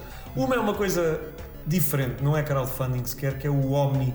O Omni é um laptop. eh, pronto, mas isso foi feito por, por um sérvio que mora na China, por. Ah, ele é meu amigo, esqueci-me do nome agora. Jordi, Jordi qualquer coisa. Ahm, pronto, mas esse é diferente. Mas ao lado está uma outra coisa que eu, eu acho imensa piada, que ninguém gosta daquilo. Também está ligado a malta que não é propriamente da mais bem conotada na comunidade internacional. Está ligado, a, o, está ligado à malta ao Steve Wilcox da Elite. Ahm, do, do, El- eh, do Elite. Esse é o keyboard. é o, o Recreated. Sim. O Recreated, na prática, aquilo só serve como teclado Bluetooth, Eu não serve mais nada. aquilo é um teclado Bluetooth. Mas aquilo é um teclado Bluetooth desenhado por. O Rick Dickinson validou o design daquilo, supostamente. Uh, aliás, eu tenho um autógrafo do Rick Dickinson naquilo que vinha com o coisa. Pá, e aquilo que para mim tem um interesse. É quando eu quero impressionar alguém, vou para um palco fazer uma apresentação, se tiver a ver com Spectrum, levo aquilo e controlo o PowerPoint com aquilo. Aquilo funciona. Depois funciona. Portanto, aquilo na realidade, opá, aquilo tinha uma aplicação, depois tu tinhas de fazer uma ativação daquilo que agora já nem consegues fazer. Portanto, quem não Certo, fez certo, lixou-se. AirPod. Eu tinha- tenho o meu, acho que ainda a funcionar. Já não o uso há muito tempo, mas só o uso como teclado de coisa. Mas, mas, mas é engraçado. Mas isto para dizer o quê? Lá está. É, os olhos também compram, neste caso. A, a imagem aqui é muito importante. Isto estamos a falar de objetos que tiveram algum cuidado com a imagem. Mais, sem qualquer desprimor, mas mais do que ter um Uno, que usam, muitas vezes usam um teclado de PC, Sim, um normal. um teclado PS2 ou USB de PC. Portanto, é diferente, são conceitos diferentes. Certo. Estás a ver? Ahm, eu não ponho em causa que a coisa mais poderosa que tu para aí tens, e quem a vende até é um amigo meu, da, da Retro Shop, que até apoia o museu também, o Ricardo Saraiva, a Mister. Pá, eu não ponho em causa que a Mister é a coisa mais poderosa dos últimos anos para criar tudo e mais alguma coisa. E é. Pronto. Yeah. E eu tenho montes de amigos que têm e que dizem maravilhas e eu um dia deixei de comprar uma. Pá, neste momento não tenho, porquê? Porque eu gosto muito mais das coisas altamente especializadas. Eu posso dizer, havia, um, havia uma máquina destas, tipo ZX Uno, que era o... Não era Amiga DOS, mas era assim, não sei o que, Amiga. Epá, o nome tinha qualquer coisa Amiga no nome. Pá, que eu tive cá no museu, no primeiro, tive cá em exposição, o Ricardo emprestou-me isso. Epá, e depois eu comprei-lhe vários destes equipamentos e disse, opá, isto já são equipamentos mais antigos para ti, tu não queres isto para nada, vende-me isto que eu quero isto para o museu. E esse não eu comprei. Aqui estou a ser um bocado fanboy e estou a ser um bocado de coisa, mas talvez já não era tanto do Spectrum. Já era, era do Spectrum, mas já, já, já era outra, outra gama. Sim. E então aí eu já pensei, pronto, já não é o, o core do que eu quero. Mas tu, tu, tu, tu aí estás a entrar num tema interessante que é quando, quando as pessoas falam de, de retro não é? e, e da nostalgia, portanto, uma parte da nostalgia que a maior parte das pessoas que hoje em dia têm, ou jogam ah, jogos retro não têm, se não estiverem a jogar no hardware original, é o fator tátil e o fator ah, estético. Sim. Ou seja, Para mim é o mais eu estou a jogar, eu posso estar a jogar um jogo de Spectrum emulado no meu PC. O meu PC que tem um teclado mil vezes melhor que o do Spectrum, mas não se sente. Ou seja, hum, Eu digo-te porque a assim, interface que estás a utilizar não é a mesma. não é a mesma, sim. E portanto Não a sensação sentes- é diferente. Não sentes exatamente Olá, o um mesmo. amigo. Sim. Eu não, não fui utilizador da Amiga, mas tenho um, ou Sim. qualquer destes computadores que aqui estão no museu em exposição, como o BBC Micro, o Atari, mas, o que quer dizer é, estes teclados mais mecânicos, mais Sim. Eu, por exemplo, era conhecido quando comecei a usar PCs, o quê. uma vez tive um professor que subiu para mim, ele tinha uma loja de informática e perguntou, mas o que é que se passa com esse teclado que tu estás a usar? Disse, está variado. O teclado estava a fazer um barulho enorme. Então nessa altura percebeu-se, eu estava no nono ano, percebeu-se que eu tinha uma maneira de carregar nas teclas em que eu puxava o dedo de uma maneira que fazia a tecla dar um salto. Sim. Então eu fazia o teclado fazer muito mais barulho do que o que ele fazia normal, naturalmente. sim. Portanto, o que eu te quero dizer é, imagina estás a jogar a Amiga, epá, que existem agora, essas reproduções todas, mas eu não estou a criticar. Eu sou o gajo mais. Epá, sou o gajo mais open-minded do mundo. Vem aqui uma pessoa que diz o melhor jogo de Spectrum é o Paradise Café, eu não vou entrar numa discussão com ele sobre isso. Está à vontade.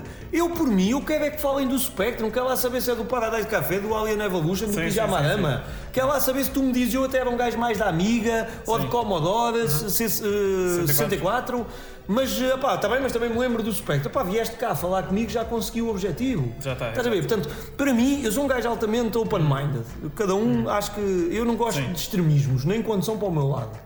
Pronto, isto para dizer o quê? Eu, eu dou-te um exemplo. Nós fizemos aqui no evento dos 40 anos, fizemos uns torneios à noite. E eu fui pedir a uma empresa de informática que nos emprestasse quatro computadores. Foram quatro portáteis, metemos-lhes com Windows 11 ou não sei o quê. Tivemos à última da hora a descobrir como é que se tirava aquilo, uma coisa que é um, o, o S-Mode. Opá, não deixava arrancar os emuladores. Olha, foi um filme para aí, não estás bem a ver. Mas pronto, foi engraçado. Então, quatro portáteis todos iguais, uns ecrãs externos, dois teclados em cada computador, o do portátil e outro externo. Fizemos uns torneios. Epá, temos imagens, epá, temos momentos de recordação espetaculares. Eu tenho o meu sobrinho de 5 anos a jogar com o grande Sinclair, com o sobrinho do Sinclair, os dois a jogarem. O meu sobrinho, obviamente, não fala uma palavra de inglês, o outro não falava nada de português, mas, mas estás a ver este, esta- este clash de gerações em que eu tenho uma foto que consigo dizer, "Pá, olha o filho do Sinclair com o meu sobrinho, já viste a volta que o mundo dá. Isto para dizer o quê? A experiência de estarmos ali a jogar foi espetacular. Sim. E eu, eu dei por mim a pensar assim, mas porquê é que a gente não organiza isto mais vezes? Pá, pegar em quatro portáteis, ou comprar quatro portáteis que custa cada um 200 euros, ou comprar umas máquinas usadas, montá-las e ter isso sempre pronto, não custa nada. E sim, tu podes usar um emulador e vais te divertir imenso. E os pais que aqui vêm com as crianças, na maioria das vezes, querem é mostrar o que é que era o jogo e os gráficos, Sim, o sim. Color Clash e não sei o quê. Agora, se me perguntares a mim, agora já não é o João Diogo, curador do museu. Agora é o João Diogo que se lembra de ter um Spectrum. Pá, se me perguntares a mim se há alguma coisa tão fixe como tocar, e eu sei que há montes de ingleses que nem gostavam, tocar nas teclas de borracha de um 48K É e jogar Daily Thompson, que é um que eu ainda nem te falei, mas que eu me lembro de quase partir o teclado a jogar Daily Thompson, a pôr o gajo a correr com as duas teclas. Eu tive um gajo uma vez que foi visitar o museu que me disse que usava uma técnica diferente, com um isqueiro bic, que são assim ovalados. Sim, sim. O gajo usava o isqueiro para alternar entre as teclas A e aquilo. sério? Eu fiquei parvo. Eu fiquei parvo. Eu não sabia disso, fiquei maluco. Como é que isso era possível? Pronto, mas isto para dizer o quê? A mim, João Diogo, que o que quero. Primeiro, eu nem sou gamer. Eu sou um gajo que, passado 10 minutos, estava a jogar, já devo, já devo ter experimentado 5 jogos em 10 minutos. Portanto, eu é mais, deixa-me recordar este, a ver se me lembro. Olha, eu lembro, ei, este era fixe, olha o School Days, olha o Back to School, olha mandar uma fisga no professor. Portanto, a mim, o que eu procuro, se calhar, é mais a recordação do que propriamente fazer uma tardada a jogar uma coisa qualquer, excepto se for mesmo na competição de ai Nuno, deixa ver se te consigo matar em vez de tu me matares a mim. Portanto, eu a mim, o form factor, o, o aspecto, vale muito. Portanto, tu tens ali duas carteiras com quatro computadores, tens dois deles que parecem Spectrums, que se eu quisesse, pareciam mesmo Spectrums atuais, era só metê-los em preto em vez de meter com, com teclados às cores, que foi o que fizemos. Sim. Eu meto todos os clones com caixas transparentes para dar para ver a placa minimamente e depois o teclado às cores, que me apetecer, ou que tiver. E depois os outros dois temos aqui, que são o Micro ZX Jun e um Raspberry Pi com o RetroPie, que têm teclados de PC, porque é o que eles suportam. Sim. Se me perguntares quais deles é que eu gosto mais ou qual deles é que costuma estar sempre ligado, como podes ver, é um dos que parece um Spectrum. Pá, porque eu acho que isso tem um valor muito maior. Mas isso sou eu. Respeito que Mas haja eu- pessoas que dizem que não. Mas eu percebo, eu eu percebo. Repara uma coisa, eu, eu, para mim, eu, eu uso emuladores e há, há imensos anos. Aliás, o primeiro emulador de Spectrum que eu tive era- foi, foi para um 286 eh, que, eu, que eu vi e joguei. Foi um 286 de um, de um vizinho meu. Portanto, já, já estás a ver há quantos anos é que isto, isto não foi, Como não? é que se chamava? Lembras? Não. O quê? O emulador? Porque há um dos, há um dos primeiros Ah. emuladores que foi feito em Portugal. Com o Rui. Espera lá, é pá, isso agora já me estás a. Já... Não, é só curiosidade. Não me lembro, não me lembro. Eu também não me lembro do nome de cor, mas, mas já há um Pá, tu português tinhas- muito envolvido tu nisso. tinhas dois, acho eu, dois emuladores para Spectrum que eram muito, muito conhecidos. Um deles, eu recordo-me que era ou espanhol, ou pelo menos a versão que eu tinha era espanhola. Ahm, epá, mas eu não me recordo Ok. o nome daquele. Muito Pronto, bem, não, não, problema. não, não interessa. pronto. Sim. Portanto, eu já uso emuladores há muitos anos, mas não há nada como tu teres o objeto à tua frente. E eu não sou purista ao ponto de dizer, não, aquilo tem que ter lá os chips todos. Não. Sim, sim, Ok? eu também. É, Do, do ponto de vista de experiência, sim, sim, sim. eu, eu uso, e eu, eu vou dar o exemplo do, do, do Mister, porque eu tenho um Mister Uhum. em casa. E aquele Mister tem vindo a sofrer transformações. E neste momento aquilo que eu fiz foi eu meti o Mister dentro de um Amiga 1200. Certo? Portanto, o teclado É o do é, é o do Amiga 1200. Portanto, Ok. eu quando toco naquilo estou a tocar num teclado do Amiga amiga. 1200. Isso é o mais E importante. quando eu corro o, portanto, o, o core do Amiga no Mister, eu estou num Amiga 1200. Eu sinto como se estivesse num. Amiga Sim, sim, sim. 1200, tal e qual, é pá. Não, não tens lag, não tens. eh, o teclado se sente o mesmo, o rato. Ou seja, tudo, to- toda aquela experiência, para mim, é como, estar, é como estar a trabalhar num Mas estás a num ver, ator mas, original. mas- mas eu, eu, João Diogo, pessoa individual, Sim. identifico-me com o que tu estás a dizer. E para mim, essa experiência de toque e a experiência visual vale muito. Por exemplo, eu gosto muito Uhum. É mais. E se me disseres assim, olha, apareceu aqui um clone qualquer que dá para meter numa carcaça de um 48K, eu digo já, compro. Pois. Porque esses eu compro todos. Sim. Esses só não compro se não puder, porque esses eu adoro, porque parece um Spectrum Parece um original. Spectrum. E uso o teclado original. Tu tens um Harlequin, não é? Sim, eu, ali o ou- que está- eu tenho um Harlequin, por exemplo, em casa para montar. Ah, não sei se tenho algum já montado e tenho ali um que é a evolução do Harlequin, que é o ZX Novo 128, que foi o Don Superfolk, é uma das pessoas ligadas a isto, até que o montou e mandou-me dos Estados Isso- Unidos. mas isso também cabe num. Está no, é o outro, que- o outro que parece um 48K lá. No 48K. Espera, que é ok. 128K. Tem, completamente. tem, tem que ver isso. É. Então diz-me uma coisa. E ele lançou outro agora qualquer. Um Harlequin 128K, um outro qualquer, já não sei. Epá, estão sempre a sair, isto é uma, uma quantidade de clones. Eu tenho um de, cento, de, de mais dois, que é o. Acho que é o Element. É o Element, sim. Que é uma coisa. Esse aí é uma coisa caríssima. Que é do. Eu não sei se não é do Jean Cucera, que fez também uma placa que é considerada tipo a coisa mais evoluída, que é o MB03. O Miguel Guerreiro esteve a demonstrar o do Exhaust, esteve a demonstrar aqui no museu a, a placa à noite, a fazer uma demonstração do que se chama a Demo Scene. A Democine é o fenómeno onde as pessoas, a cultura, a subcultura, onde as pessoas se juntam para mostrar o que é que os computadores conseguem fazer e, a- e o que ele usa é precisamente o MB03, que aqui ele diz que é das cenas mais espetaculares. Eu o MB03 acho que não tenho, tenho o Element, que é para meter dentro de um mais dois. De mais dois. O problema que eu tenho é que neste momento todos os computadores que tenho estão a funcionar, portanto eu não tenho nenhuma carcaça de um mais dois para, para tirar o interior, portanto olha, ainda não tratei disso. Vamos lá uma coisa. E, e o futuro? O que é o futuro? O que é que vai ser o futuro? Do museu? Sim. Olha, o futuro do Quer dizer, se tiveres, se tiveres os, os números do Total Loot, avisa. Ah, não, sim. Olha, o, o museu, eu costumo dizer que o, eh, isto, isto acho que também é importante para as pessoas perceberem porque é que se calhar também dedico tanto tempo a isto e mais não sei o quê. Eu, eu costumo dizer que o museu é o projeto da minha vida. Pá, se calhar a seguir, daqui a uns anos, vou encontrar outro e se calhar reinvento-me como já fiz muitas vezes. Mas, mas acredito que não, que acredito que o museu é realmente um projeto tão especial para, para a pessoa que eu me tornei que o museu é um projeto, na realidade, que eu quero. Se der para levar à Lua, é à Lua que eu quero levar. E que tem a particularidade que não é um projeto que eu idealizei e que eu até costumo dar este exemplo. Ao contrário do que se ensina nos cursos de empreendedorismo, isto não é um projeto em que eu desenhei um plano de negócios e disse daqui a 10 anos vou estar ali. Certo. Eu não comecei a colecionar computadores a dizer eu vou abrir um museu. Sim. Eu não comprei 20 televisores CRT todos iguais num hotel em Beja a dizer eu amanhã tenho tudo planeado para abrir um museu. Não. Eu comprei isto porque eu disse, pá, Eu acho que vou precisar. eu, é- mas é que foi mesmo essa a sensação. Eu tinha feito uma exposição temporária, tinha adorado a experiência e tinha pensado, eu não sei como, Sim. mas eu um dia vou arranjar maneira de pôr isto em exposição.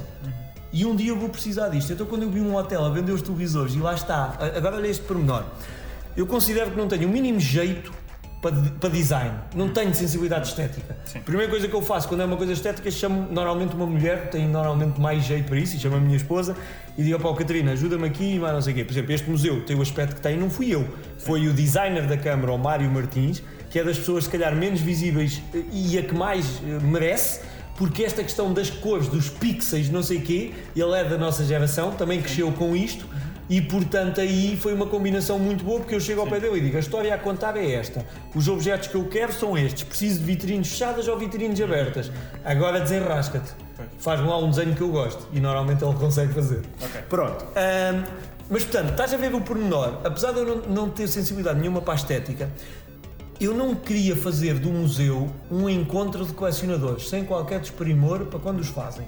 O encontro de colecionadores é aquele sítio em que cada um vai, leva a sua máquina que acha mais especial ou que quer estar a experimentar nesse dia, liga às máquinas e a malta passa lá uns dias bem divertidos a jogar e mais não sei o quê. Um museu para mim é uma coisa que tem uma história contada, tem uma narrativa, tem uma linguagem bem definida, tem, isto não é feito à balda, tem uma lógica. Para mim, ter os televisores todos iguais neste museu é uma coisa que lhe dá sobriedade. Sim. ok? Tal como a cor preta é uma cor que eu associo à sobriedade. ok? E portanto, hum, isso é um pormenor que eu, sem saber, foi essencial. Quando eu vejo um hotel a despachar para comprar LCDs ou caraças, vejo a despachar uma carrada de televisores, basicamente disse ao meu pai: traz quantos couberem na tua carrinha. Ele vinha do Algarve, foi lá buscá-los, trouxe. Depois de abrir o Museu da Pedra, a exposição no Museu da Pedra, fiquei tão entusiasmado de ver a alegria na cara das pessoas, porque para mim, às vezes, e ao início, estar aqui, ver entrar a família, epá, ver as pessoas a sorrirem, ver uma família a divertir-se, eu pensar assim, fogo, ter os computadores guardados em casa, pá, tudo bem, pode queimar um ou outro, pá, mas isto até se arranja tudo, isto consegue-se arranjar tudo hoje em dia. É óbvio que também não tenho um ZX80 ligado, ah, não é? Mas eu tenho um Spectrum antigo, mas os outros também já são clones, também se queimar é mais fácil de trocar. Não há problema, exato. Epá, é dinheiro, no final do dia é dinheiro. A minha questão é, mas 50, 100 euros, 150 euros não valem fazer um conjunto de famílias eh, sorrirem, divertirem-se, recordarem uma coisa boa? Epá, Eu acho que vale. Sim. E portanto, eu- se eu puder, quero, quero estar envolvido nisso. Pronto, isto para dizer o quê? Isso é o que eu costumo dizer, é a parte filantrópica deste projeto. Eu costumo dizer, faltava-me fazer a fortuna. Mas pronto, mas o projeto Mas filantrópico já, já já, o arranjei. É, também não tenho a fundação, mas pronto, ainda não foi preciso. Há uma associação. Ah, mas isto, isto para dizer, entanto, estou-me a- estou a- Ah, o museu até onde ah, e tudo mais. Portanto, o museu é muito especial para mim. Ah, depois de fazer a exposição no Museu da Pedra, entusiasmei-me tanto com a ver a alegria das pessoas, telefonei para o hotel novamente e perguntei: vocês ainda têm televisores de há dois anos atrás? É pá, acho que ainda aí andam dois ou três, mas olha, já não são iguais. Mas eu disse, e eu disse, olha, não tem problema, tem assim um conjunto que sejam todos iguais entre si. Pá, temos aqui uns oito ou não sei o quê, não tem problema. Acho que foi o meu pai novamente, ou fui eu, não, dessa vez fui eu. Fui, eu, fui a Beja, trouxe os televisores, trouxe mais 7 ou 8 televisores, curiosamente são iguais. Eles diziam que não, mas são, são, São iguais. iguais, ok. Portanto, acabei por ter mais uns 10 televisores guardados para o que for preciso. Portanto, hum, isso para explicar aqui esta importância. Até onde? O museu está aqui, o museu vai ficar aqui, o museu vai crescer aqui. Nós brevemente esperamos ter uma nova sala diferente destas, mas para expandir para lá aqui na escola. E estamos a trabalhar num projeto que a Presidente da Câmara já falou algumas vezes, mas esse mais a longo prazo, que é, é juntar algumas outras valências ao museu, quer valências a nível do gaming, não é alargar o museu nunca para um museu do home computer ou para um museu de videojogos, eu nunca vou fazer isso. Eu posso complementar o museu com um salão de jogos dos anos 80 ou com tecnologia de jogos atual, epá, realidade virtual e esse tipo de coisas, Sim. que as pessoas se calhar até experimentam em alguns sítios, mas não podem ter em casa porque não têm espaço na sala, porque nem é o dinheiro que custa, além do dinheiro é ter o espaço, porque ter uma é sala verdade. para estar a brincar com os óculos Quest não é fácil. Sim. Portanto, o museu pode proporcionar essas condições. O museu pode proporcionar condições tipo ter um mini estúdio para fazer um podcast. Porque não estarmos a filmar isto, num, a gravar isto num estúdio Sim. com condições de isolamento de som melhores e mais assim, pode fazer isso. Portanto, eu vejo o museu sempre como um facilitador de projetos à volta do gaming, sendo certo que o museu será sempre um museu de Spectrum, que reconhece também a importância de tudo o resto. Não é descabido que um dia haja uma exposição temporária de consolas neste museu. Sim. Pá, uma PlayStation 2, uma Mega Drive, uma Master System, por que não? Para mostrar, comparar um jogo entre Spectrum e Master System ou Mega Drive, por que não? Mega Drive já é 16 bits. Mas, eh, mas por que não? Portanto, tudo isso me passa pela cabeça. Agora, nunca perder o que nós temos de melhor, que é a especialização no Spectrum ou na Sinclair e na Timex. Ok? Ponto número um. Depois, a outra coisa que, a- que a- o município tem também pensado para complementar o museu nessa parte é uma coisa que é óbvia para um projeto como o nosso, que é a parte da formação. E então, a formação em tecnologia, a formação em tudo o que tem a ver com coisas digitais, do digital, faz todo o sentido. Sim. E portanto, eh, isso é outra coisa que temos já previsto. Agora, isso é o que está mais ou menos já alinhavado, ou que estamos a tentar criar condições para. O que não está definido, ou melhor, não estava até há pouco tempo e começa a estar cada vez mais, mais, mais, é que para mim é inevitável que o museu, para se, fi- se financiar, não para proporcionar lucros, porque isto é um projeto sem fins lucrativos, mas para reinvestir no museu, porque se a gente, por exemplo, eu a mim chateia-me imenso estar a fazer vídeos no YouTube e não os ter todos legendados em inglês. Sim. Ou não falo em inglês por respeito a isto ser um projeto português. Mas, obviamente, para atingir um, um público maior, eu preciso ter isto tudo em inglês. Só que fazer legendagem é uma coisa que leva muito tempo. E se leva tempo, custa dinheiro. Ter pessoas para fazer legendagem, nós não conseguimos ter pessoas para fazer isto neste momento. Porque isto é muito giro, ter voluntários, mas os voluntários têm uma disponibilidade que é ad hoc. Tu podes ter uma semana, esta, esta semana que estás disponível, mas eu posso precisar de ti para a semana. E aí tu não podes. E eu depois não vou dizer às pessoas, agora esperem 3 meses para eu lançar um vídeo do evento dos 40 anos, porque desculpem lá, mas eu não tenho quem faça a edição. Portanto, isto é difícil de gerir. E portanto, para conseguirmos sermos profissionais, pá, temos de ter uma micro equipa, três ou quatro pessoas a trabalhar nisto. Sim. Pá, eh, uma pessoa focada nas redes digitais, uma pessoa focada no espólio e na incorporação. Por exemplo, nós temos milhares de objetos para colocar, ou centenas para colocar, mesmo em exposição hoje, que já deviam estar aqui, que eu já apresentei, Sim. que não estão, por colocar um objeto em exposição significa fazer opções, tirar alguns que aqui estejam, que sejam menos importantes, e significa mudar tudo o que é eh, vídeos de visitas guiadas, mudar códigos QR da documentação que as pessoas podem consultar quando vêm cá. Portanto, isto não é vamos lá passar uma tarde e está feito, está infelizmente. feito, Infelizmente. Ahm, e portanto, eu quero que o museu tenha condições para isso. Quero que o museu tenha, nós estamos a construir neste momento alguns sites de disponibilização de conteúdos. Por exemplo, tu já hoje aqui viste algumas coisas que não tinhas a mínima ideia que a Sinclair tinha feito. É verdade. Telefones sem fios, Sim. discos SSD. Pá, eu consigo-te arranjar ainda mais um ou dois exemplos. Ora, não há um site, neste momento, que tenha tudo isso documentado. Há um site muito antigo, que a pessoa que o fez até desapareceu da cena, né, que tem muita coisa, mas não tem tudo. Então, se não há, o que é que tu tens de fazer? Tens de fazer. Então, nós anunciámos no evento dos 40 anos um site chamado Sinclair World, que ainda não, epá, ainda está longe, está fechado, mas que tem uma apresentação de todas as coisas que o Clive Sinclair fez, incluindo aquelas que o tornam um visionário, Sim. que são mais raras. Aquelas variantezinhas das bicicletas elétricas e que não são elétricas e não sei o quê, a e-bike elétrica, que é um projeto de crowdfunding, por exemplo, montes e montes de coisas dessas. Ah, da mesma forma, a parte da Timex, nós tivemos uma doação do João Encarnado, que é a pessoa que fez aquele site muito antigo, mas muito rico de conhecimento, que é o Timex Computer World. O João Encarnado doou montes dos objetos que ele tinha. O João Encarnado não é colecionador. O João Encarnado era uma pessoa a tentar fazer o mesmo que eu fiz aqui com o museu, mas, mas sem o museu aberto. Portanto, ele estava a tentar preservar a história, principalmente da Timex Portugal, que é uma das pessoas mais apaixonadas pela Timex Portugal. E então o João foi uma pessoa que eu tenho tentado cada vez mais puxar para o projeto e que me tem ajudado e que teve no evento dos 40 anos e teve no palco comigo e desafiou-me para lançar um livro e eu disse que podíamos fazer em conjunto. Pronto, tivemos a, a brincar com muitas coisas. E uma das que ele foi mostrar foi a nova versão do site do Timex Computer World, está um bocadinho mais avançada que o outro, mas também ainda não acabámos, com, epá, a melhor informação que se conhece sobre as coisas da Timex. Porque é assim, o site do João tinha muita coisa, mas era antiga, com fotos antigas. Os polacos têm muita informação que eles foram fazendo. Mas nós temos, por exemplo, PCBs sem os componentes que estão aqui em exposição que as pessoas da Timex nos deram. Isso abre portas a fazer criações de coisas. Pá, portanto, nós temos, uma, nós temos os 3 mil PDFs que eu falei há bocado, não posso libertá-los todos. Sim. Até porque há coisas, há coisas tipo eh, cartas de rescisão de pessoas, acordes de rescisão. Sim. Há coisas que eu não posso divulgar de qualquer maneira. Portanto, Claro. é preciso aqui uma curadoria. Mas é um trabalho que nós temos de fazer. Portanto, o que é que eu quero fazer? Eu quero profissionalizar o museu para ter condições para fazer isto. Ok? Esteja eu mais envolvido, menos envolvido, mas isso tem de acontecer. Então o que é que eu tenho de fazer para fazer isso? Eu tenho de levar o museu para fora. Não é o museu enquanto museu, não é fazer um museu em Lisboa igual. Ou no Porto, ou em Barcelona, ou em Inglaterra.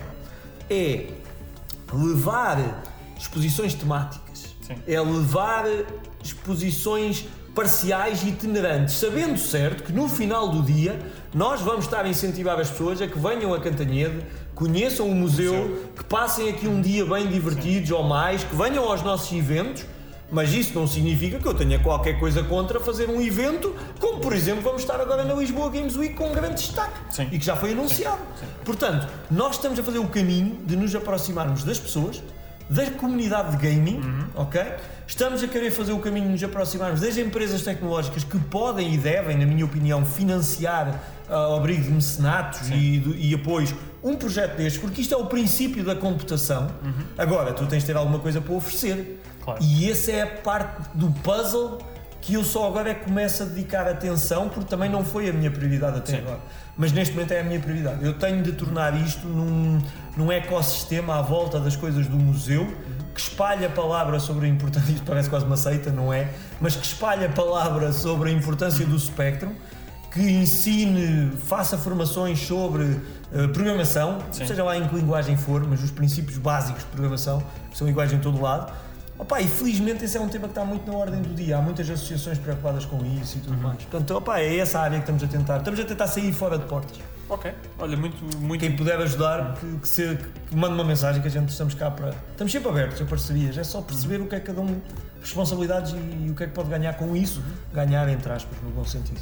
E Fica aqui, fica aqui já a mensagem para, para os nossos ouvintes, se, se tiverem interesse em participar e colaborar, e colaborar com, com o museu de alguma forma, entrem em contato connosco ou, ou falem, entrem em contato comigo que eu ponho-vos em contato Isso. com, com o João Diogo. Pá, imagina, uma pessoa ligada a uma empresa tecnológica Sim. que tem a capacidade de chegar ao departamento de marketing ou recursos humanos ou não sei o quê e dizer: Olha, eu acho que era giro fazer aqui uma exposição sobre uma coisa qualquer, pá, e durante uma semana, Sim. pá, contactem-nos, desafiem-nos, nós apresentamos uma proposta Qualquer para fazer coisa. isso. Exato, exato.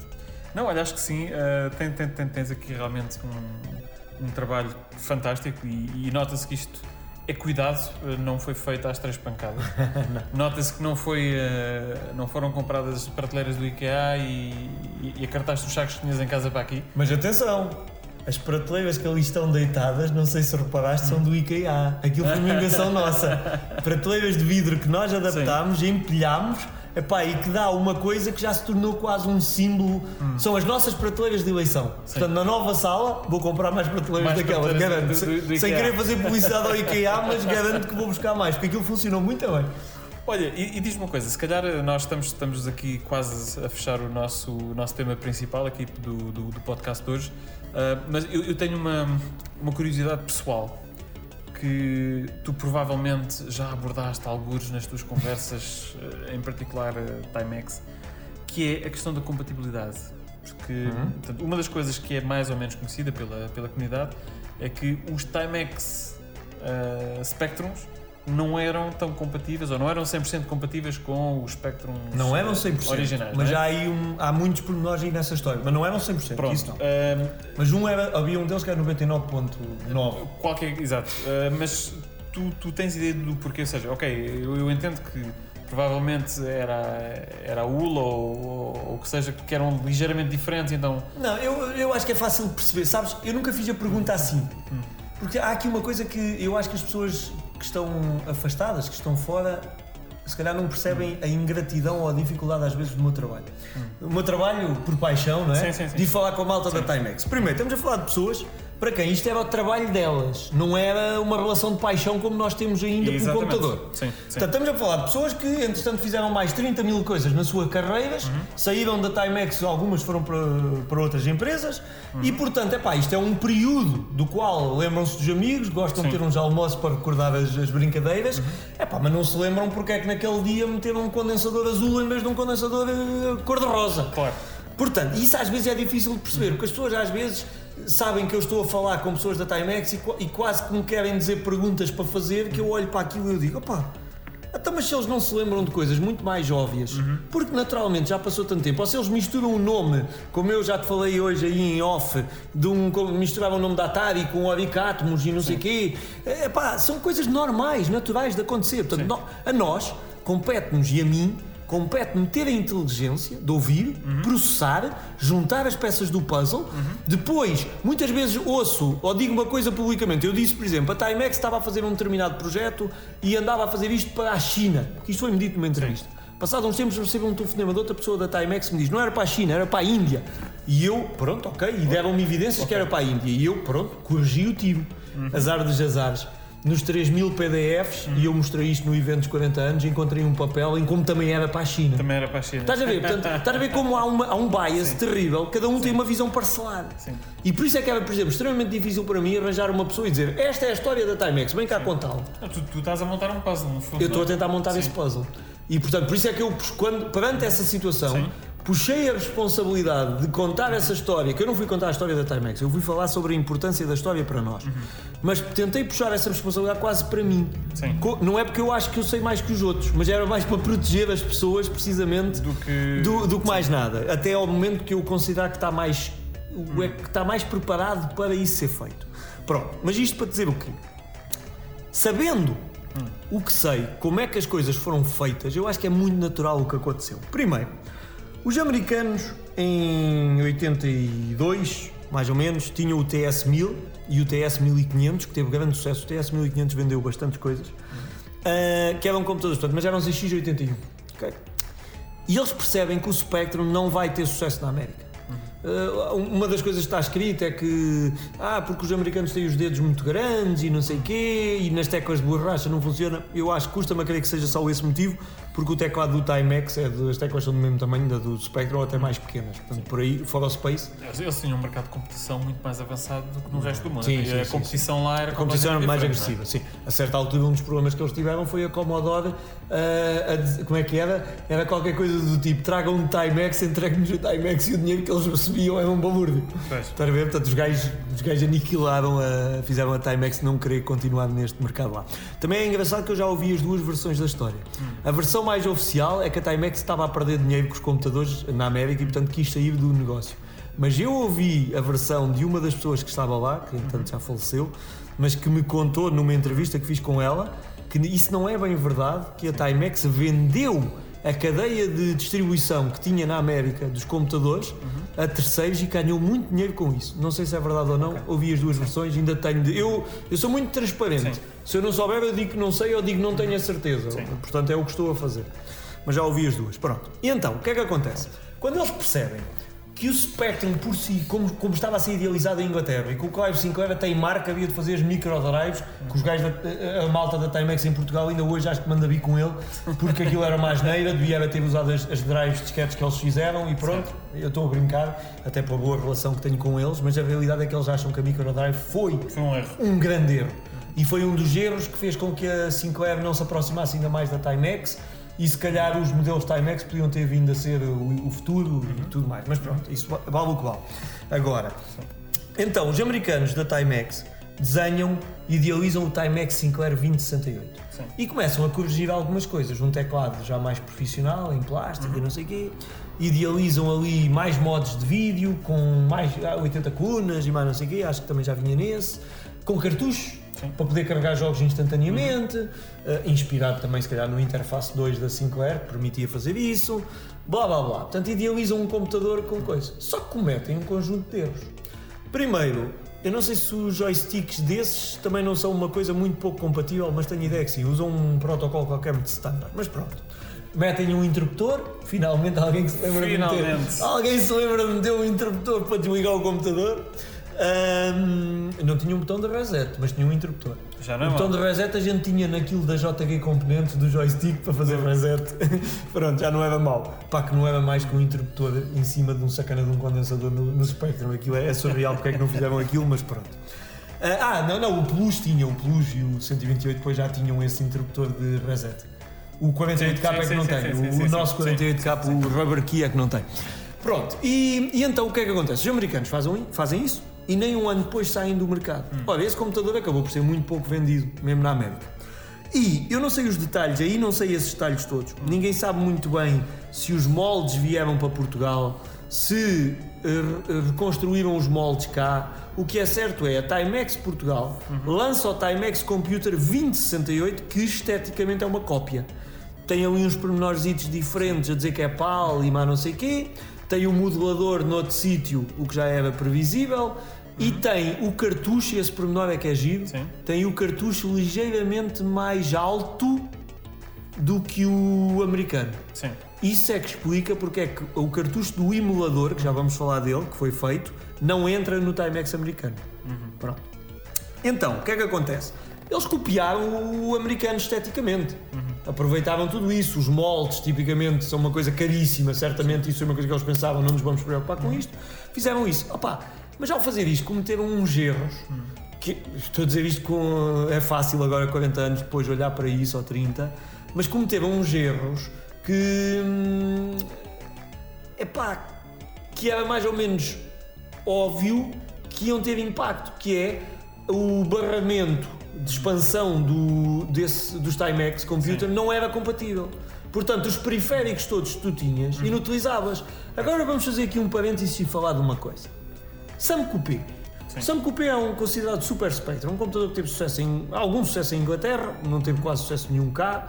Uh, mesmo em Inglaterra já saiu muito tarde, feito por uma empresa chamada Miles Gordon Technology, que era de ex-funcionários da, da Sinclair. E eles idealizaram um computador. Epá, que aquilo é mais um Commodore Amiga do que propriamente um Spectrum. É ofensivo chamar aquele computador um Spectrum. Mas chamaram. Porquê? Porque perceberam o que a Timex não percebeu neste ponto que a gente estava a falar. Que eles perceberam que a coisa mais valiosa que as pessoas tinham nesta época em que não havia standards Era compatibilidade. é a compatibilidade, era a biblioteca de jogos. E então o- marketing deles era que era um computador novo, mais potente, mas que lhe permite continuar a jogar as centenas de jogos que tem aí até pirateados se calhar em casa, compra um Sam Coupé. Isto faz todo o sentido. Ora, a Timex não percebeu, se calhar, ou, ou- ou- ou- percebeu, mas achou que não importava, porque o que interessava era o que iam fazer a seguir. E a Timex também, um bocado à semelhança da, da Sinclair, também não estava a fazer os computadores a pensar em jogos. Estava a fazer os computadores, mas também estava sempre a pensar como é que lhe dava uma utilização mais profissional. Sim, e, e é verdade que é assim, nó- eh, temos, temos que sempre nos lembrar do contexto do- dos anos 80, não é? Em que aquilo foi o faroeste. É faroeste completo. Isto era o completo. faroeste, cada, cada empresa saía, saía um computador a cada três meses, eh, com... E processos de produção incompatíveis, sim, e processos eh, de produção muito por exemplo, o- há uma pessoa na, na Timex, eu não vou dizer quem agora, porque acho que não devo, mas ainda agora no último almoço em que estávamos, e eu estava a falar e eles diziam, pá, a admiração que tu tens por tudo isto, e o cara está a ver. Pá, não são, não são heróis de infância, mas quase. Certo. E eles, eles mesmos dizem, pá, eu não consigo, eu tenho dificuldade em perceber a, a paixão que tu tens por isto, ver? E estavam a falar comigo. E eu estava a dizer, pá, não, desculpa, vocês fizeram magia, meu. Vocês... E há um que se vira e diz, magia? Isto era a maior porcaria que a gente fazia algumas coisas, pá, isto os métodos de trabalho é uma, uma, desgraça, isto não devia ser nada assim, devíamos fazer isto muito melhor. Estás a ver? Aquele nível de exigência, mas, Sim. mas o que é certo é que fizeram. Fizeram, e quem está de fora ao que vê é que fizeram, ok? Ah, pá, claro que depois há histórias, eu não tô- por acaso não estou a dizer que a Timex fez isso, mas há, há histórias e histórias de gajos que revendiam computadores que estavam, sabiam que estavam avariados, mas era porque chegava o Natal e aquilo, aquilo era o caos, era o caos. O, o driver, o, o, o, o grande Sinclair, o sobrinho do Sinclair, disse que era. Não foi só ele, houve mais. Foi o Steve Vickers também, disseram. O ciclo de desenvolvimento da Sinclair, sabes qual é a orientação do ciclo? É o próximo congresso, a próxima feira. O que faz todo sentido, ou era o próximo Natal. Sim. Porque o Natal era o momento. Há, Era a há altura- uma história. altura Há uma história de um gajo que vai à Timex, à Caparica, comprar um autocarro, um autocarro, uma carrinha cheia de Spectrums e à, à saída chega outro gajo e compra-lhe a carrinha e tudo. Isto é verídico, eu tive montes de gente já a contar-me esta história. O gajo vendeu a carrinha e tudo. Foi tudo, logo. Tal era, tal era pá, a aflição para conseguir arranjar computadores para ter para, ter, para, para entregar no, No Natal. Natal. Pronto, mas, mas voltando então às compatibilidades. Ora, quando eles fazem um barramento que não é compatível, fazem com que muitos dos periféricos tu comeces a ter problemas. Sim. Isso é um problema. O, quando a Timex Portugal começa a fazer isto, começa a tentar corrigir algumas coisas, mas não corrige tudo. Deixou ainda muitas coisas. Uma delas é os joysticks usam um protocolo, acho que é Sinclair ou não sei o quê, que não era o que se mais usava, que era o Kempson. Pronto. Eu, eu- sabia que havia outros porque a gente nos jogos tinha de escolher. Era, acho que era Interface, Kempson. Sinclair ou Kempson. Eu nem sabia o que, é que eram os outros, eu só tinha Kempson. Tinha um Quickshot, Sim. tinha um- uma interface da JG Componentes, que ainda tenho isso tudo, ainda está tudo a funcionar aqui no museu. E, e pronto, era, era o que eu sabia. E hum, aí havia o cursor também. Havia um joystick que emulava as teclas do cursor. O 5, 6 e não sei o quê. Também havia um desses. Pronto. E, hum, e portanto, a, a- a- Timex Portugal, ao fazer o cartucho de emulador, que aquilo não é muito mais do que uma ROM do, do Spectrum, Spectrum, ok. começa a resolver os problemas de compatibilidade bastante. E opá, eu não sei dizer o número, isso está no site do João Encarnado. Não sei se passa de 60% para 80% ou para 90%. Sim. Mas não passa mais que isso. Mesmo assim, é óbvio que as pessoas ficavam lixadas porque o meu computador não corre os jogos todos Não que eu queria. todos, Agora tenho aqui um novo e ele não corre. Pronto. Por outro lado, também é verdade que havia versões evoluídas, mas eu acho que depois isso era muito por nicho. Há uma versão do Manic Miner para o Timex, para o 2068, que usa uma paleta de cores diferente. Isso está no livro do André, por exemplo. Mas pronto, mas isso depois é nicho. Sim. A ver? Sim, sim. Ahm, depois fazem o 2048. Quando fazem o 2048, eu acho que as pessoas se referem ao 2048 já de uma maneira diferente. Eu tenho muita gente a dizer, eu tive um Spectrum, e quando vais a ver, ou tive um 48K, foi um 2040 um 2048. Eu acho que as pessoas se referem ao 2048 como se fosse um Spectrum ponto final, Sim. que é um Timex, só com algumas diferenças. Uma, só tem uma porta de joystick, mas é Kempson. O barramento acho que já é compatível, totalmente compatível se não me engano. E, o, e a ROM é Sinclair, meteram-lhe a ROM Sinclair, pura e isso fez com que o computador fosse tipo 99.9 compatível, por cento compatível. Ok. E portanto, Ou seja, estás a ver, eles evoluíram no sentido certo e eu acho que o- os erros que se cometeram foi pelo contexto em que isto nasceu. Sim. Ah, lembra-te outra coisa, os americanos estão a tentar fazer isto na América, mas eles não têm propriamente uma exposição grande ao que se passava na Europa com o fenómeno do Spectrum. Do Spectrum, sim, é verdade. Portanto, se calhar para eles o Spectrum é muito mais a questão dos softwares e não dos jogos lúdicos, Sim. dos jogos, e portanto eles estão num ecossistema, se calhar eles imaginam-se a concorrer com a Apple e com, a- e com as empresas grandes todas, mais empresariais, do que propriamente com as de jogos. E isto sou eu um bocado aqui a teori- Sim, e tu, tu, teorizar. Tu, tu tinhas- não, não sei, repara, tu, nessa altura tinhas o Commodore 64, Commodore e Atari, tinhas o, o. Atari 800, Sim, não são os grandes. Ah, epá, O, depois tinhas outras menos, o Mattel, o Aquarius, sim, o Aquarius, tinhas o TSR, o, o TRS 80. sim, Eh, o Tandy, o Tandy, Ra- o Radio Shack, Tandy o Radio Shack, sim. Portanto, ou seja, mais tinhas- alguns, sim. Tinhas ali computadores que eram mais, vamos dizer, mais computadores a sério, no, no- no- em termos do, do tipo de materiais utilizados, os teclados, etc.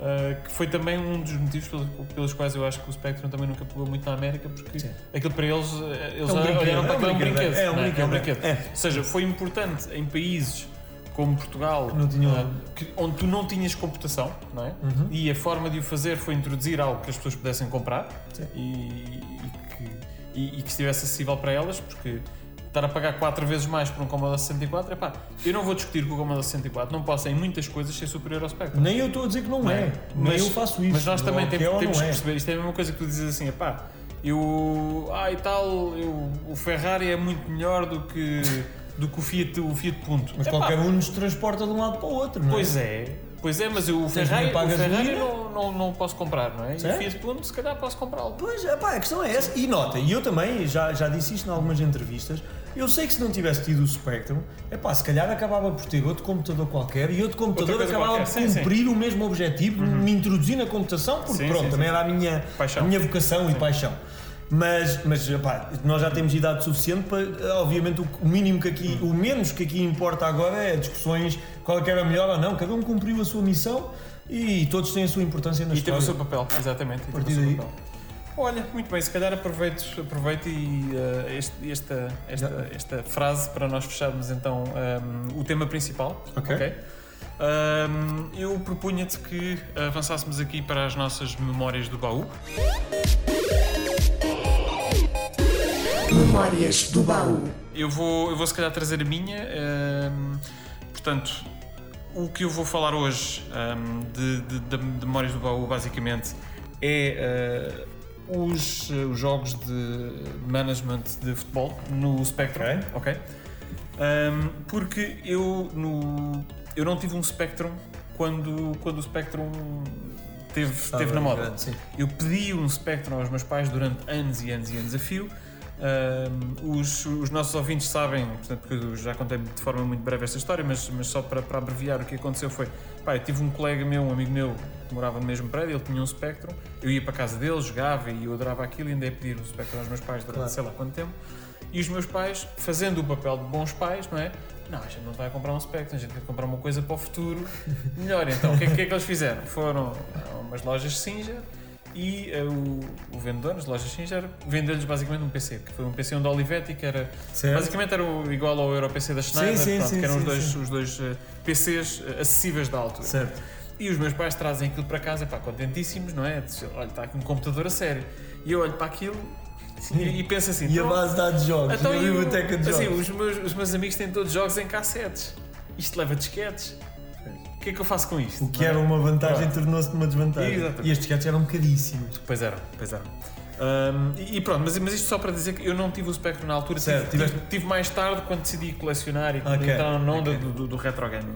Mas, mas, pá, mas joguei imensas horas ah, de Spectrum em casa de amigos ah, que, que tinham. Epá, e este, este meu amigo que, que morava no, no, no- no meu prédio, pá, ia lá quase todos os dias, não é? Que sabes como é que é com os miúdos. Acabou a escola, vai, vai, vai tudo para casa uns dos outros. Fazer os trabalhos só para inglês babies e depois o resto é- era diversão. Exatamente. E eu ia lá para a casa dele, epá, e eu quase, havia ali, houve uma altura que eu quase que rezava que ele não tivesse com vontade para jogar jogos de cima de futebol. Porque assim, eu nunca fui grande adepto de futebol, ok? Ok. Pá, sigo esporadicamente, mas nunca fui um grande adepto de futebol. E para aquela idade que eu tinha, não é? Eu começar a, olhar para o ecrã. E ficava à espera, assim, E ficar assim, ali à espera. E depois aquilo era uma estucha porque tinhas a lista dos jogadores e os jogadores, as características dos jogadores e depois passavas para o jogo e não jogavas, basicamente ficavas a olhar e dependendo, pá, tinhas, eh, tinhas futebol manager, futebol, Futebol manager, director, Thomas, sim. um, que basicamente tinhas uns que tinham a descrição quase do jogo, não era? Sim. uma transcrição do jogo e não sei quantos Sim. para não sei quantos e remata, é golo!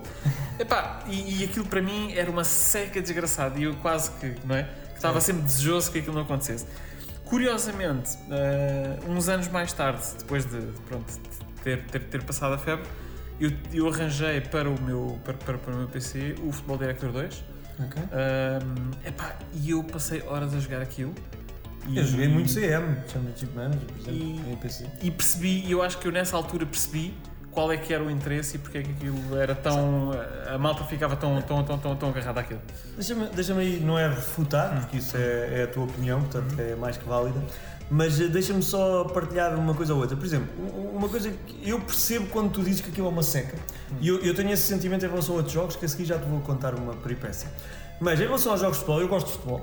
Ahm, sou sportingista, ferrenho e mais, mas gosto de. ah, já, fui, já fui muito mais fanático de futebol, hoje já tenho inteligência para perceber que eles é que ganham, a gente, Eles é que ganham, a gente não precisa se chatear com isso. Hoje já não ligo muito a isso.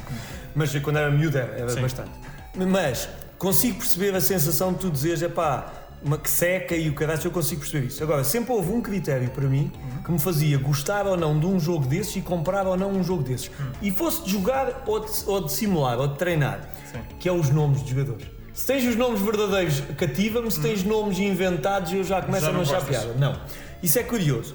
Eu lembro que eu fui grande adepto de um jogo de futebol desses, pá, não me lembro qual era, mas lembro perfeitamente de um pormenor. Tentei o copiar várias vezes e o jogo tinha tipo um segundo a mais do que eu usava dois copiadores, ou era o Pirata ou era o Omnicopy.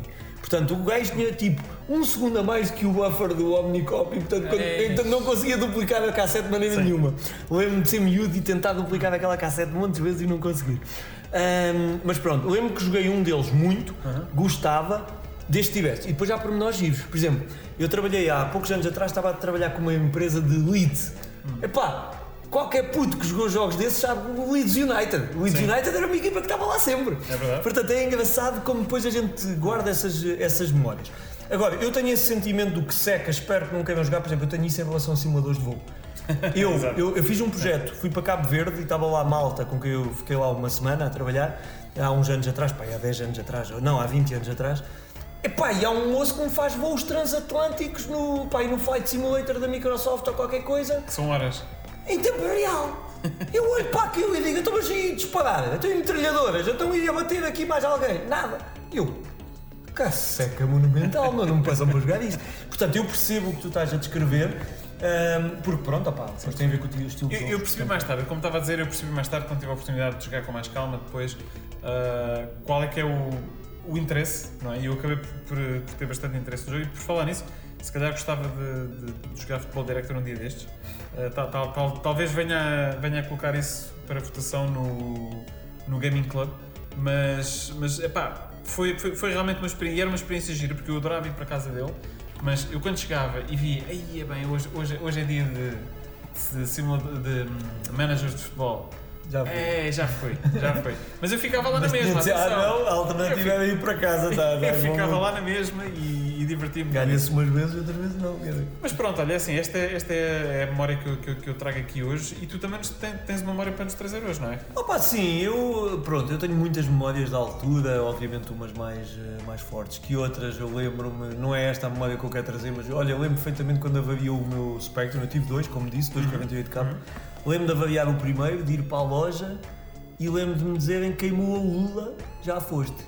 E eu, então e agora? E pronto, depois passado algum tempo, acho que o meu tio do Algarve me arranjou outros, ah, mas aquilo era tipo, eu não sabia, mas aquilo, pronto, é a sentença de morte, né? Acabou, sim, sim, não sim. havia nada a fazer. Eu só descobri o que é que era a ULA quando fui para a universidade, passado, passado muitos anos.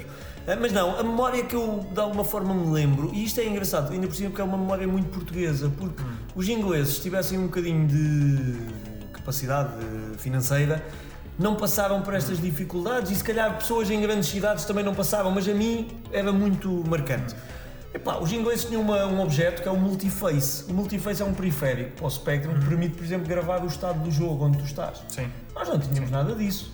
Eu começava um jogo, se quisesse continuar esse jogo no dia seguinte, só havia uma hipótese, que era deixar o computador ligado. Certo. E portanto, eu lembro-me perfeitamente daquele dia que eu estou a pensar, epá, não sei se estava a jogar a tática de futebol, se o que é que estava a jogar, não me lembro.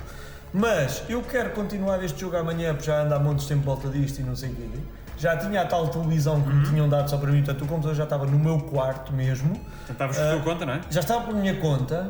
E agora como é que eu faço para continuar amanhã? E lá tive a brilhante ideia, então fica o computador ligado e amanhã, se não faltar a luz, ou não houver nenhum pico de tensão, que é uma coisa que as pessoas também já não se lembram, Aham. mas eu ainda sou do tempo das pessoas terem um objeto ligado à televisão que era o estabilizador, Sim. que era para tentar filtrar picos de corrente, porque obviamente a qualidade da, da energia elétrica também não era, não era a mesma. Sim. Ah, e portanto, opá, acaba por ser uma memória que me marca ao momento em que eu tenho a brilhante ideia, mesmo sem ter nenhum interface para gravar o jogo, porque depois a JK Competentes acho que também fez qualquer coisa desse tipo. Sim. Mas ah, pronto, quando eu tive a feliz ideia, podia deixar o computador eh, de um dia para o outro ligado para continuar a jogar. E nunca, e nunca derreteste nenhum transformador? Porque eu tive colegas que derreteram transformadores por causa dessa brincadeira.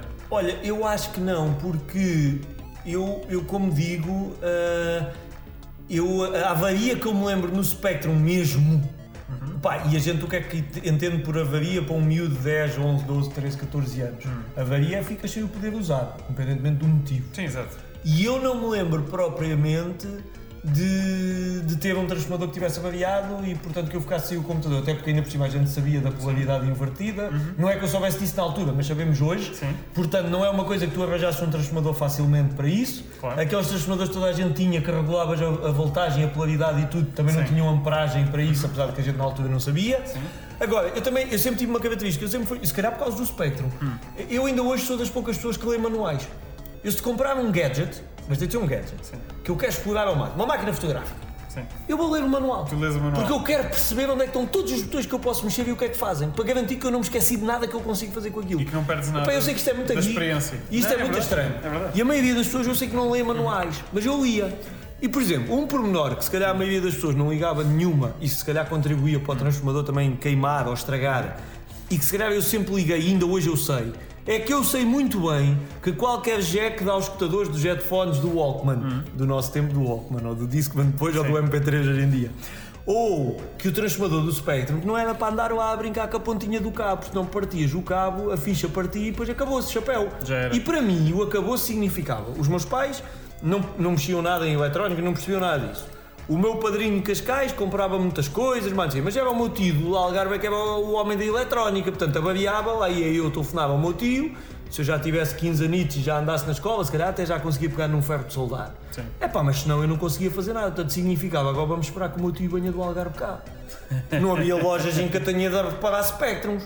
Pois. Ok, pedi ao meu pai em Coimbra para ver, mas eu não me lembro de grandes avarias. Sim. Portanto, eu não devo ter tido nenhum transformador a queimar. A queimar. Se calhar tive sorte, não sei. Não, é assim, eu, eu digo isto porque como, como tive alguns, alguns amigos que tiveram essa experiência, porque na, na, na altura os transformadores também não eram não, ser honesto, aquilo não, era não ruim. eram fontes comutadas, portanto aquilo não, aquilo não é verdade. Aliás, o transformador de Spectrum, aquilo precisa de. Eu troco sempre, nunca sei se é 9 ou se é 12 volts, meu Deus. Hum, é, é 9, aquilo leva 9 volts, supostamente, depois gera aos 12. Ah, lá com o indutor que lá tem, mas, mas o que eu quero dizer é, mas o que é fascinante quando tu começas a estudar eletrónica é que, ou eletricidade, é que o transformador do Spectrum na prática dá-te Sim. 15 volts. Certo. E quando o ligas e ele tem carga, é que ele baixa para a voltagem eh, certa. Portanto, sim, aquilo eram umas tecnologias um bocadinho, Um bocadinho, um bocadinho eh, diferentes. diferentes. Olha, muito bem, acho que são aqui umas memórias, umas memórias interessantes que, que tu também, que tu também nos, nos deixaste aqui. Memórias do Spectrum, que esta, esta edição está a ser 100% dedicada ao Spectrum. Sim. E eu acho que vamos, vamos se calhar continuar, avançamos para a nossa próxima secção, ainda focada no Spectrum, ok? Ok. Portanto, a nossa próxima secção é, é a secção dos Future Classics, um, que é basicamente onde nós uh, identificamos jogos que tenham saído recentemente, e recentemente, atenção, não te esqueças que estás num, num podcast retro, portanto, recentemente é nos últimos 5 anos, por Sim, exemplo, não é? sim, sim. Um, em que tu olhas para aquilo e digas, epá, isto no futuro, este jogo é tão bom que no futuro nós vamos olhar para ele como se fosse um clássico. Da mesma forma como hoje em dia olhamos para um Jet Set Wheel ou para um, pronto, não sei, Chucky outro- Egg. um Shake Egg, uh, outros, outro- outros exemplos, um Paradise Café, O André, o André agora já está a carregar a caçadeira, não é? Já, já deve estar. Ah, e, e pronto, e, e nesta Atenção secção. que esses jogos também ensinavam muita coisa à malta. E eu aprendi a jogar póquer. e mais não digo. Aprendeste as regras do póquer. Tu e Claro, eu, e mais não digo. Foi, foi, aqui, foi, foi com o da Samantha Fox? Claro, Ora, é, foi aí esse está. mesmo, esse mesmo. Co- Como é que eu sei estas coisas?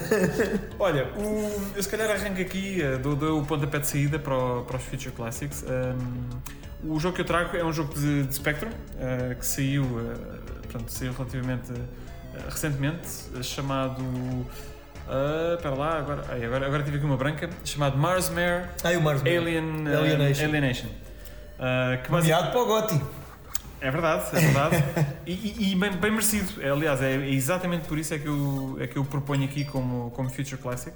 Um, porque é um jogo de, de plataformas, não é? Basicamente, onde nós eh, controlamos uma personagem. Uh, temos que. Ou que fomos raptados, que fomos raptados por, eh, por alienígenas eh, e estamos, estamos, estamos na nave a tentar, a tentar escapar. Um, e aquilo lembra-me bastante. um, é como se fosse um Metroidvania, o estilo de jogo tipo, tipo Metroidvania, onde tu vais evoluindo a arma e vais avançando ah, nos níveis. Pá, e é impressionante, honestamente, impressionante o quão boa a jogabilidade é, ah, tendo em conta que nós estamos a jogar num, num Spectrum. Certo. Epá, e, e eu acho que hoje em dia as novas gerações não se apercebem do quão limitado é do ponto de vista computacional no Spectrum. Sim. Uh, e conseguir fazer em 48k, uh, eventualmente 128, eu não me recordo, para ser honesto, não me recordo se, o- se, o- se este jogo se corre em 48k. Eu penso que sim, mas, mas mesmo, pá, vamos, vamos dar de borda. Preciso de 128k. É impressionante, é absolutamente impressionante a qualidade do jogo, dos É o movimentos. jogo, é a música, os sprites do jogo, é tudo, é tudo. O os níveis. eh, epá, é, é incrível, é incrível. É assim, o- eles fizeram, ou, estão neste momento a fazer uma versão para o Next, uma versão para o, para o Steam, portanto vai, vai ser possível jogar este jogo noutras plataformas que não Spectrum. Epá, mas fica, fica aqui uma nota e uma recomendação para, hum, para, jogarem, eh, para jogarem este jogo. Epá, é, é- é incrível. Este, este, este Mersmere Alienation eh, é provavelmente, eu, eu arrisco-me a dizer, é um dos melhores jogos do Spectrum, eu diria se calhar top 20, ok? De, de todo o sempre. E, e é um jogo que acabou de sair. Acabou de sair Sim. há 3 anos, talvez. É engraçado tu destacares aí um aspecto que é o aspecto da jogabilidade e, e depois ao mesmo tempo falaste logo na questão da limitação. Eu, para mim, se alguém me falar em dificuldade de jogos de Spectrum, sempre que eu penso nisso eu penso, epá, eu- atenção, não é dificuldade de dificuldade de ser muito complexo, é Sim. dificuldade de fazer o computador fazer o que a gente quer. Eu, por muito estúpido que isto seja, mas eu não consigo deixar de falar no Daily Thompson. Sim. Epá, porque a- aquela, aquele conceito, quanto mais depressa alterna a gente teclas, É mais depressa o boneco corre, é tão simples, mas é tão difícil depois de, de, De executar. de executar. E, e, por outro lado, que causa-nos uma destreza tão grande, pá, que é uma coisa muito engraçada. Claro que tu podes falar em complexidade de outra maneira. Eu, por exemplo, eu adoro jogar Egg, no entanto, há ali o terceiro ou quarto nível que tem para lá o elevador, Sim. que eu e muita gente que eu conheço, eu não posso com aquilo. Eu também não gosto No entanto, o João Encarnado, eu tive uma vez a jogar com ele, tipo, eu cheguei ao terceiro ou quarto nível, ele teve, tivemos de desligar o computador quando ele ia para ir no nível 30, porque já o museu Sim. tinha fechado há uma hora. E portanto, isto para dizer o quê? E ele dizia-me com uma lata do caraças: Não, não, isso é muito simples. Ainda nem o ecrã apareceu, tu já estás a carregar com o boneco daqui para ali e isso funciona sempre. Ou seja, ele decorou isso desde Decorou- miúdo. Decorou-te como, como, como Pronto, mas sim, é? os jogos Sim. Spectrum eram muito difíceis. Eu acho que uma das maiores evoluções que tem havido, que obviamente hoje em dia também há ferramentas que facilitam o desenvolvimento, Sim. mas as limitações estão lá. Mas também é isso que causa o desafio ao programador. Sim.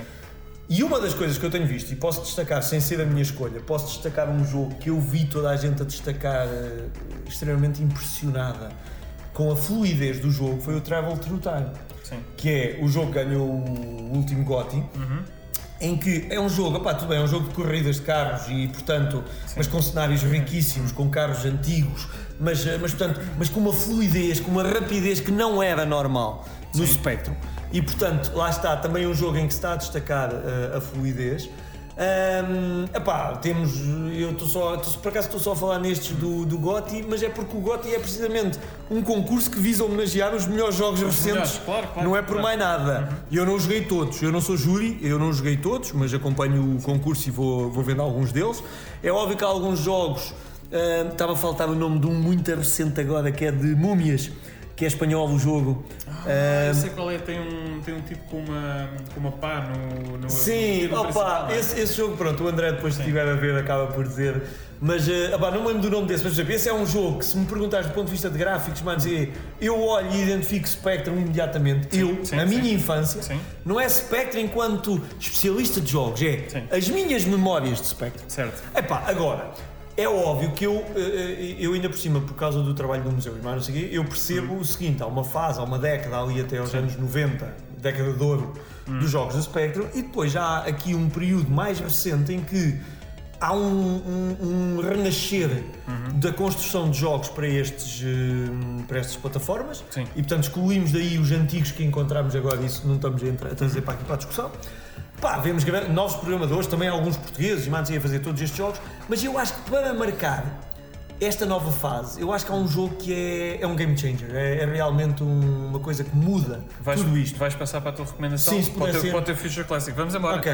É, e então, eh, o GOTY, apesar de ser um concurso, portanto, o GOTY é um concurso que já vem pelo Planeta Sinclair, aquilo é os Planeta Sinclair Awards, já vem de 2016 ou qualquer coisa assim, mas só nas últimas duas edições é que o museu se associou e somos, digamos, co-organizadores, portanto, Sim. fazemos a produção do evento todo. Ahm, até agora tem sido digital, queremos passar também a, a, a híbrido, a ter também uma parte presencial. Pá, eu acho que o jogo que é o, o Game Changer é o GOTY de 2017, que é o Sword of Iana, que é um jogo que vem de Espanha, Epá, e que é um jogo que traz uma fluidez. E, e se as pessoas prestarem atenção aos movimentos do personagem, a, a trepar, o cabelo a abanar, Sim, sim. Epá, o jogo tem pormenores que são deliciosos e mostram como uma máquina tão limitada conseguiu na realidade ser levada a um extremo, porque é isso que, que é isso que mexe com estes programadores hoje em dia. Porque o Sword of Havaiana é um jogo que até está disponível gratuitamente. Tu podias comprar. Aliás, comprei, A- comprei, ontem, comprei ontem a edição física, porque não a temos no museu, e eu pensei, não, eu tinha uma edição eh, que acho que comprei com o Dandana- Dandanator, aquela Sim, placa que sim, o trazia ao jogo, sim. Dandanator, eh, mas comprei isso ao, ao, à Retro Shop e, e havia uma, uma edição de luxo toda, como deve ser, e eu pensei, não, vou comprar isto, então ontem mandei o pedido a, a eles, estou à espera que venha a resposta, para ver se ainda existe para, para adquirir isso para o museu. Epá, mas na realidade o jogo marca uma nova era, é assim que eu o vejo. E depois é um jogo, ainda por cima, que de, de- de andar plataformas para a frente e mais de andar ali com uma espada a fazer um conjunto de coisas, que é o tipo de jogos que eu gosto também. E portanto eu, eu elogiei esse como o Future Classic. Eh, Acho que já é um clássico, já tem 5 Sim, anos. já tem portanto, cinco anos. Está mesmo no limite, está no, teu, Está quase. está no limite do que tu disseste. Mas eu acho que é. Opá, podias escolher muitos outros, mas este é, é marcante. É, é, É marcante. é assim, eu, eu coloco por acaso o Sword of Yana, ah, este, este Marsmere, o, o Castlevania. Castlevania, ah, sim. Que também saiu. Que aliás é uma das inspirações para o.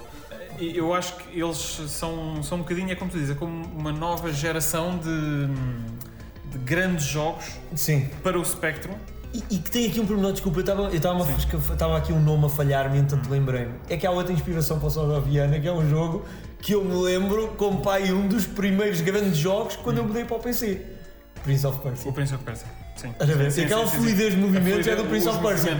é É, o gajo a É trepar verdade. no Prince of Persia também é igual, as pernas a subir, é, é, é, é, é Sim. surreal. E não deixa de ser impressionante, que é como tu dizes, não é? Portanto, saem cerca de 300 jogos para o Spectrum todos os anos, nem todos serão da mesma qualidade, nós sabemos claro. disso, mas saírem, vamos ser honestos, sei lá, 5, 10 jogos de grande qualidade todos os anos, epá, é impressionante para uma plataforma que, Tem coisa ok, bem, sim. eh, não, não vamos falar de, se calhar, do, do, do Spectrum Next, mas mesmo para o Spectrum original, que estão a ser E programados é isso que estamos a falar, não original, estamos a falar de jogos para o Next, porque Certo. obviamente no Next tens uma, obviamente todo um potencial novo Uhum. e tens aí um monte de jogos interessantíssimos, mas a certa altura também já começam a nem parecer de Spectrum, porque são tão poderosos. é? Certo, certo. Mas é impressionante estarem a sair neste momento, é pá, 2020, 21, 22, pronto, 18, 19, jogos para uma plataforma que foi produzida há 40 anos. Mas sabes porquê? Eu acho que é muito. Se tu fores programador ou informático, é Sim. muito fácil perceber porquê. Hum. Porque é aquilo que se calhar afasta as novas gerações, mas no entanto é aquilo que mostra ao pessoal da nossa geração que não se vai afastar disto, que é o desafio. O desafio. Será que eu consigo, como é que eu consigo otimizar ainda mais o código Sim. para que isto caiba? Porque a certa altura, e o, e o Clive Sinclair disse isso numa entrevista, o Clive Sinclair disse numa entrevista a certa altura que se sentia desiludido Uhum. que a evolução do software não tinha acompanhado a evolução do hardware. E é Ou seja, verdade. o, o hardware tinha evoluído imenso, Uhum. mas não tinha evoluído da mesma maneira as capacidades do software. E é verdade. Tu hoje não tens limitações, epá, memória, quer dizer, tu fazes um jogo para 16 GB ou 32, ou quer dizer, hoje em dia é placas gráficas Sim. mais. Mas, eh, mas já não tens o mesmo, mesmo tipo de problemas.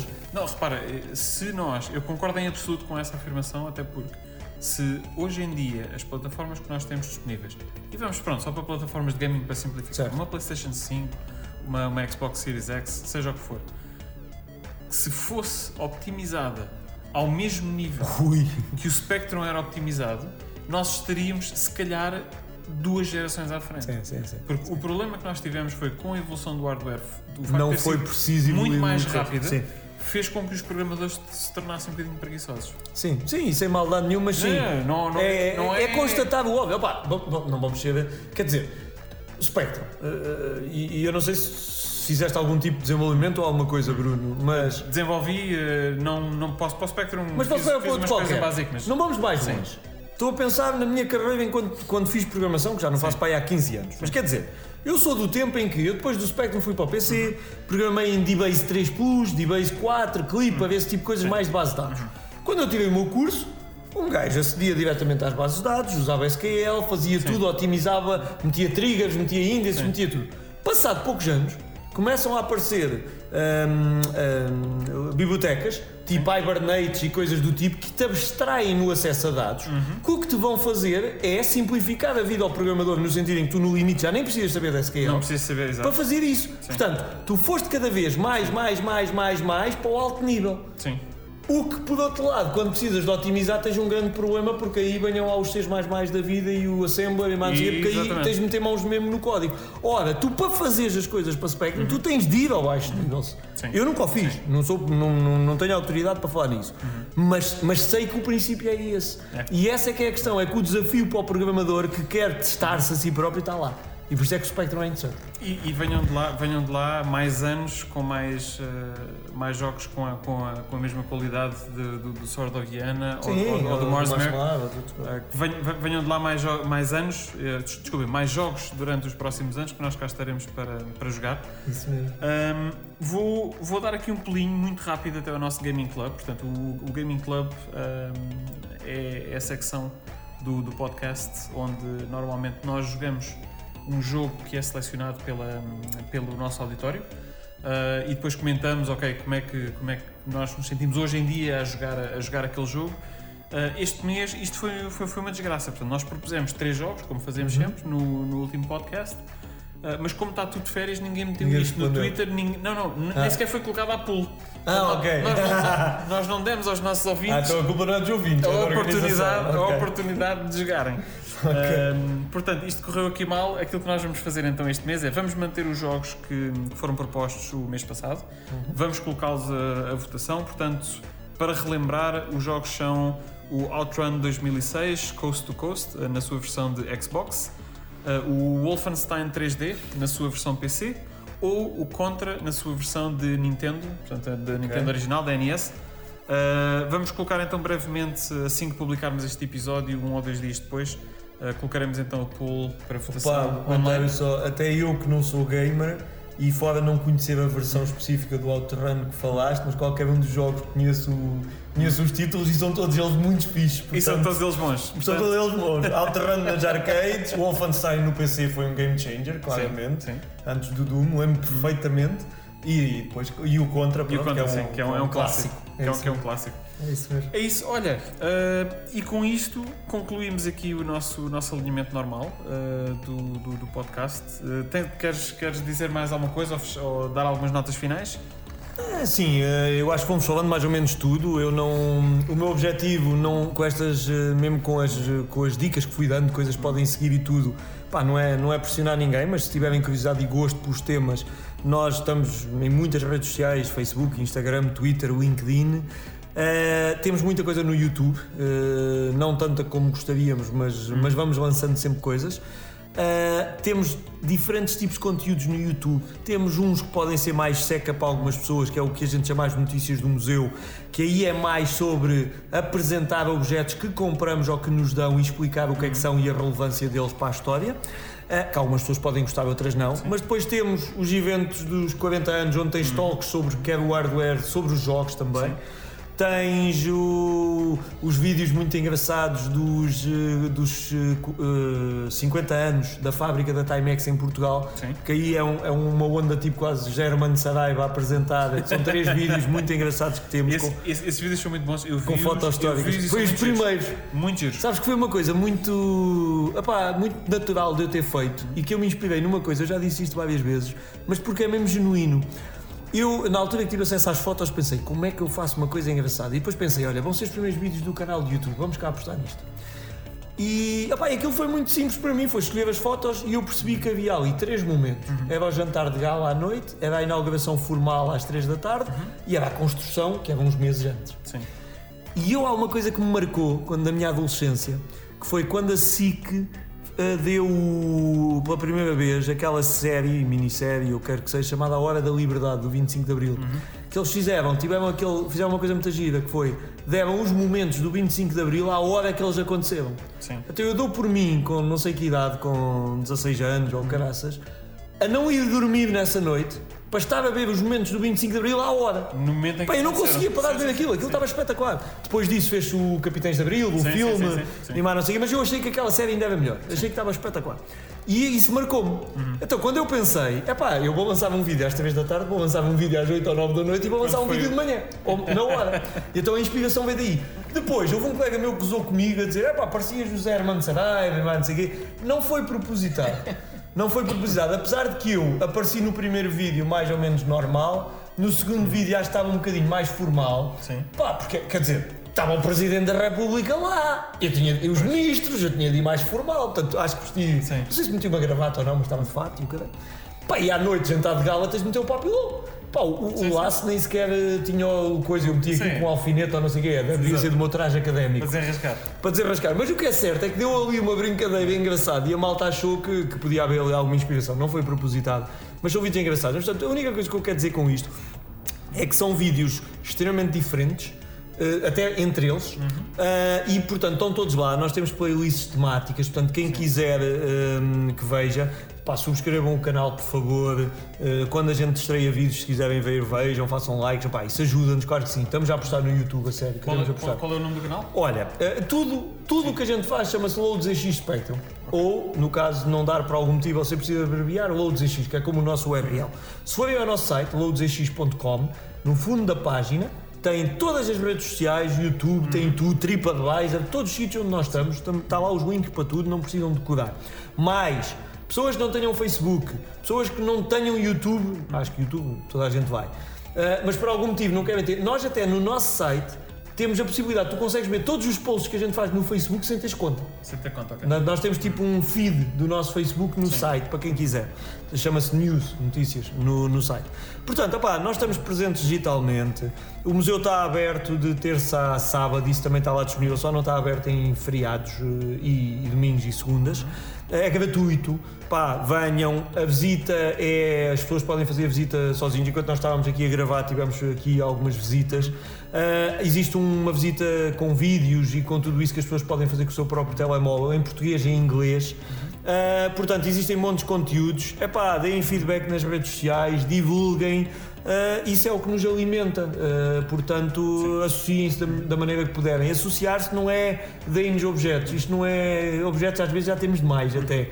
Mas às vezes há pequenas coisas que uma pessoa, por exemplo, sei lá, tem um contacto numa área que nos pode falar. Há bocado eu falava das pessoas das empresas tecnológicas, porque é óbvio. Uhum. Pá, mas alguém que trabalha no marketing digital e até diz: pá, não, Sim. eu posso ajudar-vos de determinada maneira. Uhum. Nós estamos sempre abertos. Nós, este é um projeto que tenta aproveitar todas as oportunidades que nos apareçam. Só tem uma coisa: a qualidade do que fazemos tem de ser alta. e é sempre a crescer. É, a partir daí, quem quiser, estamos de portas abertas. E, e- e prova disso é exatamente o museu, o museu que tens aqui e que é, é, é efetivamente epá, é digno eh, para quem ainda não teve dos nossos ouvintes, eh, se não tiveram ainda a oportunidade de visitar o museu, eu recomendo vivamente. eh, acho que está muito bem, muito bem organizado, muito bem montado. Eh, tem uma componente didática muito elevada, ou seja, isto não é só uma coleção de máquinas que estão para aqui eh, amontoadas. Uh, Aprende-se muito. Se quiserem e tiverem a disponibilidade, passam aqui à vontade e não estou a brincar um dia inteiro, porque junto de cada uma das peças existe um QR Code. Vocês podem ir aos telefones, consultar o texto sobre, sobre a peça e aprender um pouco mais. Uh, e Temos portanto, acho que cerca de 230 QR codes. pronto, Obviamente duvido que alguém, fora eu que tive de escrever, duvido que alguém já os tenha visto todos. todos. Porque sim. normalmente as pessoas acabam de fazer uma visita mais rápida. Portanto, nós temos, digamos, duas tracks. Uhum. Nós temos a track, eh, porque até os QR codes têm uma- um código de cor para indicar quais é que são essenciais, para ter um overview, Sim, e quais é que são acessórios, só para se quiser sim. saber mais um extra, sobre. Um extra. Mas além disso, no, na- no início de cada secção temos um vídeo para facilitar. Vídeos pequenos, atenção. sim, sim. Vídeo de 5 minutos no máximo. Sim. No máximo, acho que o da Timex é dos maiores. Ahm, porque a história também é mais rica e é mais desconhecida, mas portanto, para a pessoa sair daqui com, Com uma um ideia bom- geral. E pronto, olha. Uh, é, é realmente, vale a pena, fica, fica a sugestão uh, para os nossos ouvintes uh, de visitarem aqui em Cantanhede e visitarem o museu. Parabéns pelo projeto, acho que, Obrigado. acho que valeu a pena. Uh, obrigado pela tua companhia, facilitaste-me imenso. Eu acho que este foi o podcast que eu falei menos. Eu estou com uma dor de cabeça de estar a falar há tanto tempo, não Mas imagino. eu acredito, eu acredito. Portanto, é, o, é, o, é a altura ideal para encerrar. Olha, obrigado por, Nada, por obrigado pelo interesse e pela amizade também. ao um podcast e obrigado aos nossos ouvintes eh, por, eh, por estarem connosco mais um episódio. Desejo umas boas férias de, de verão e até lá, já sabem, joguem retro.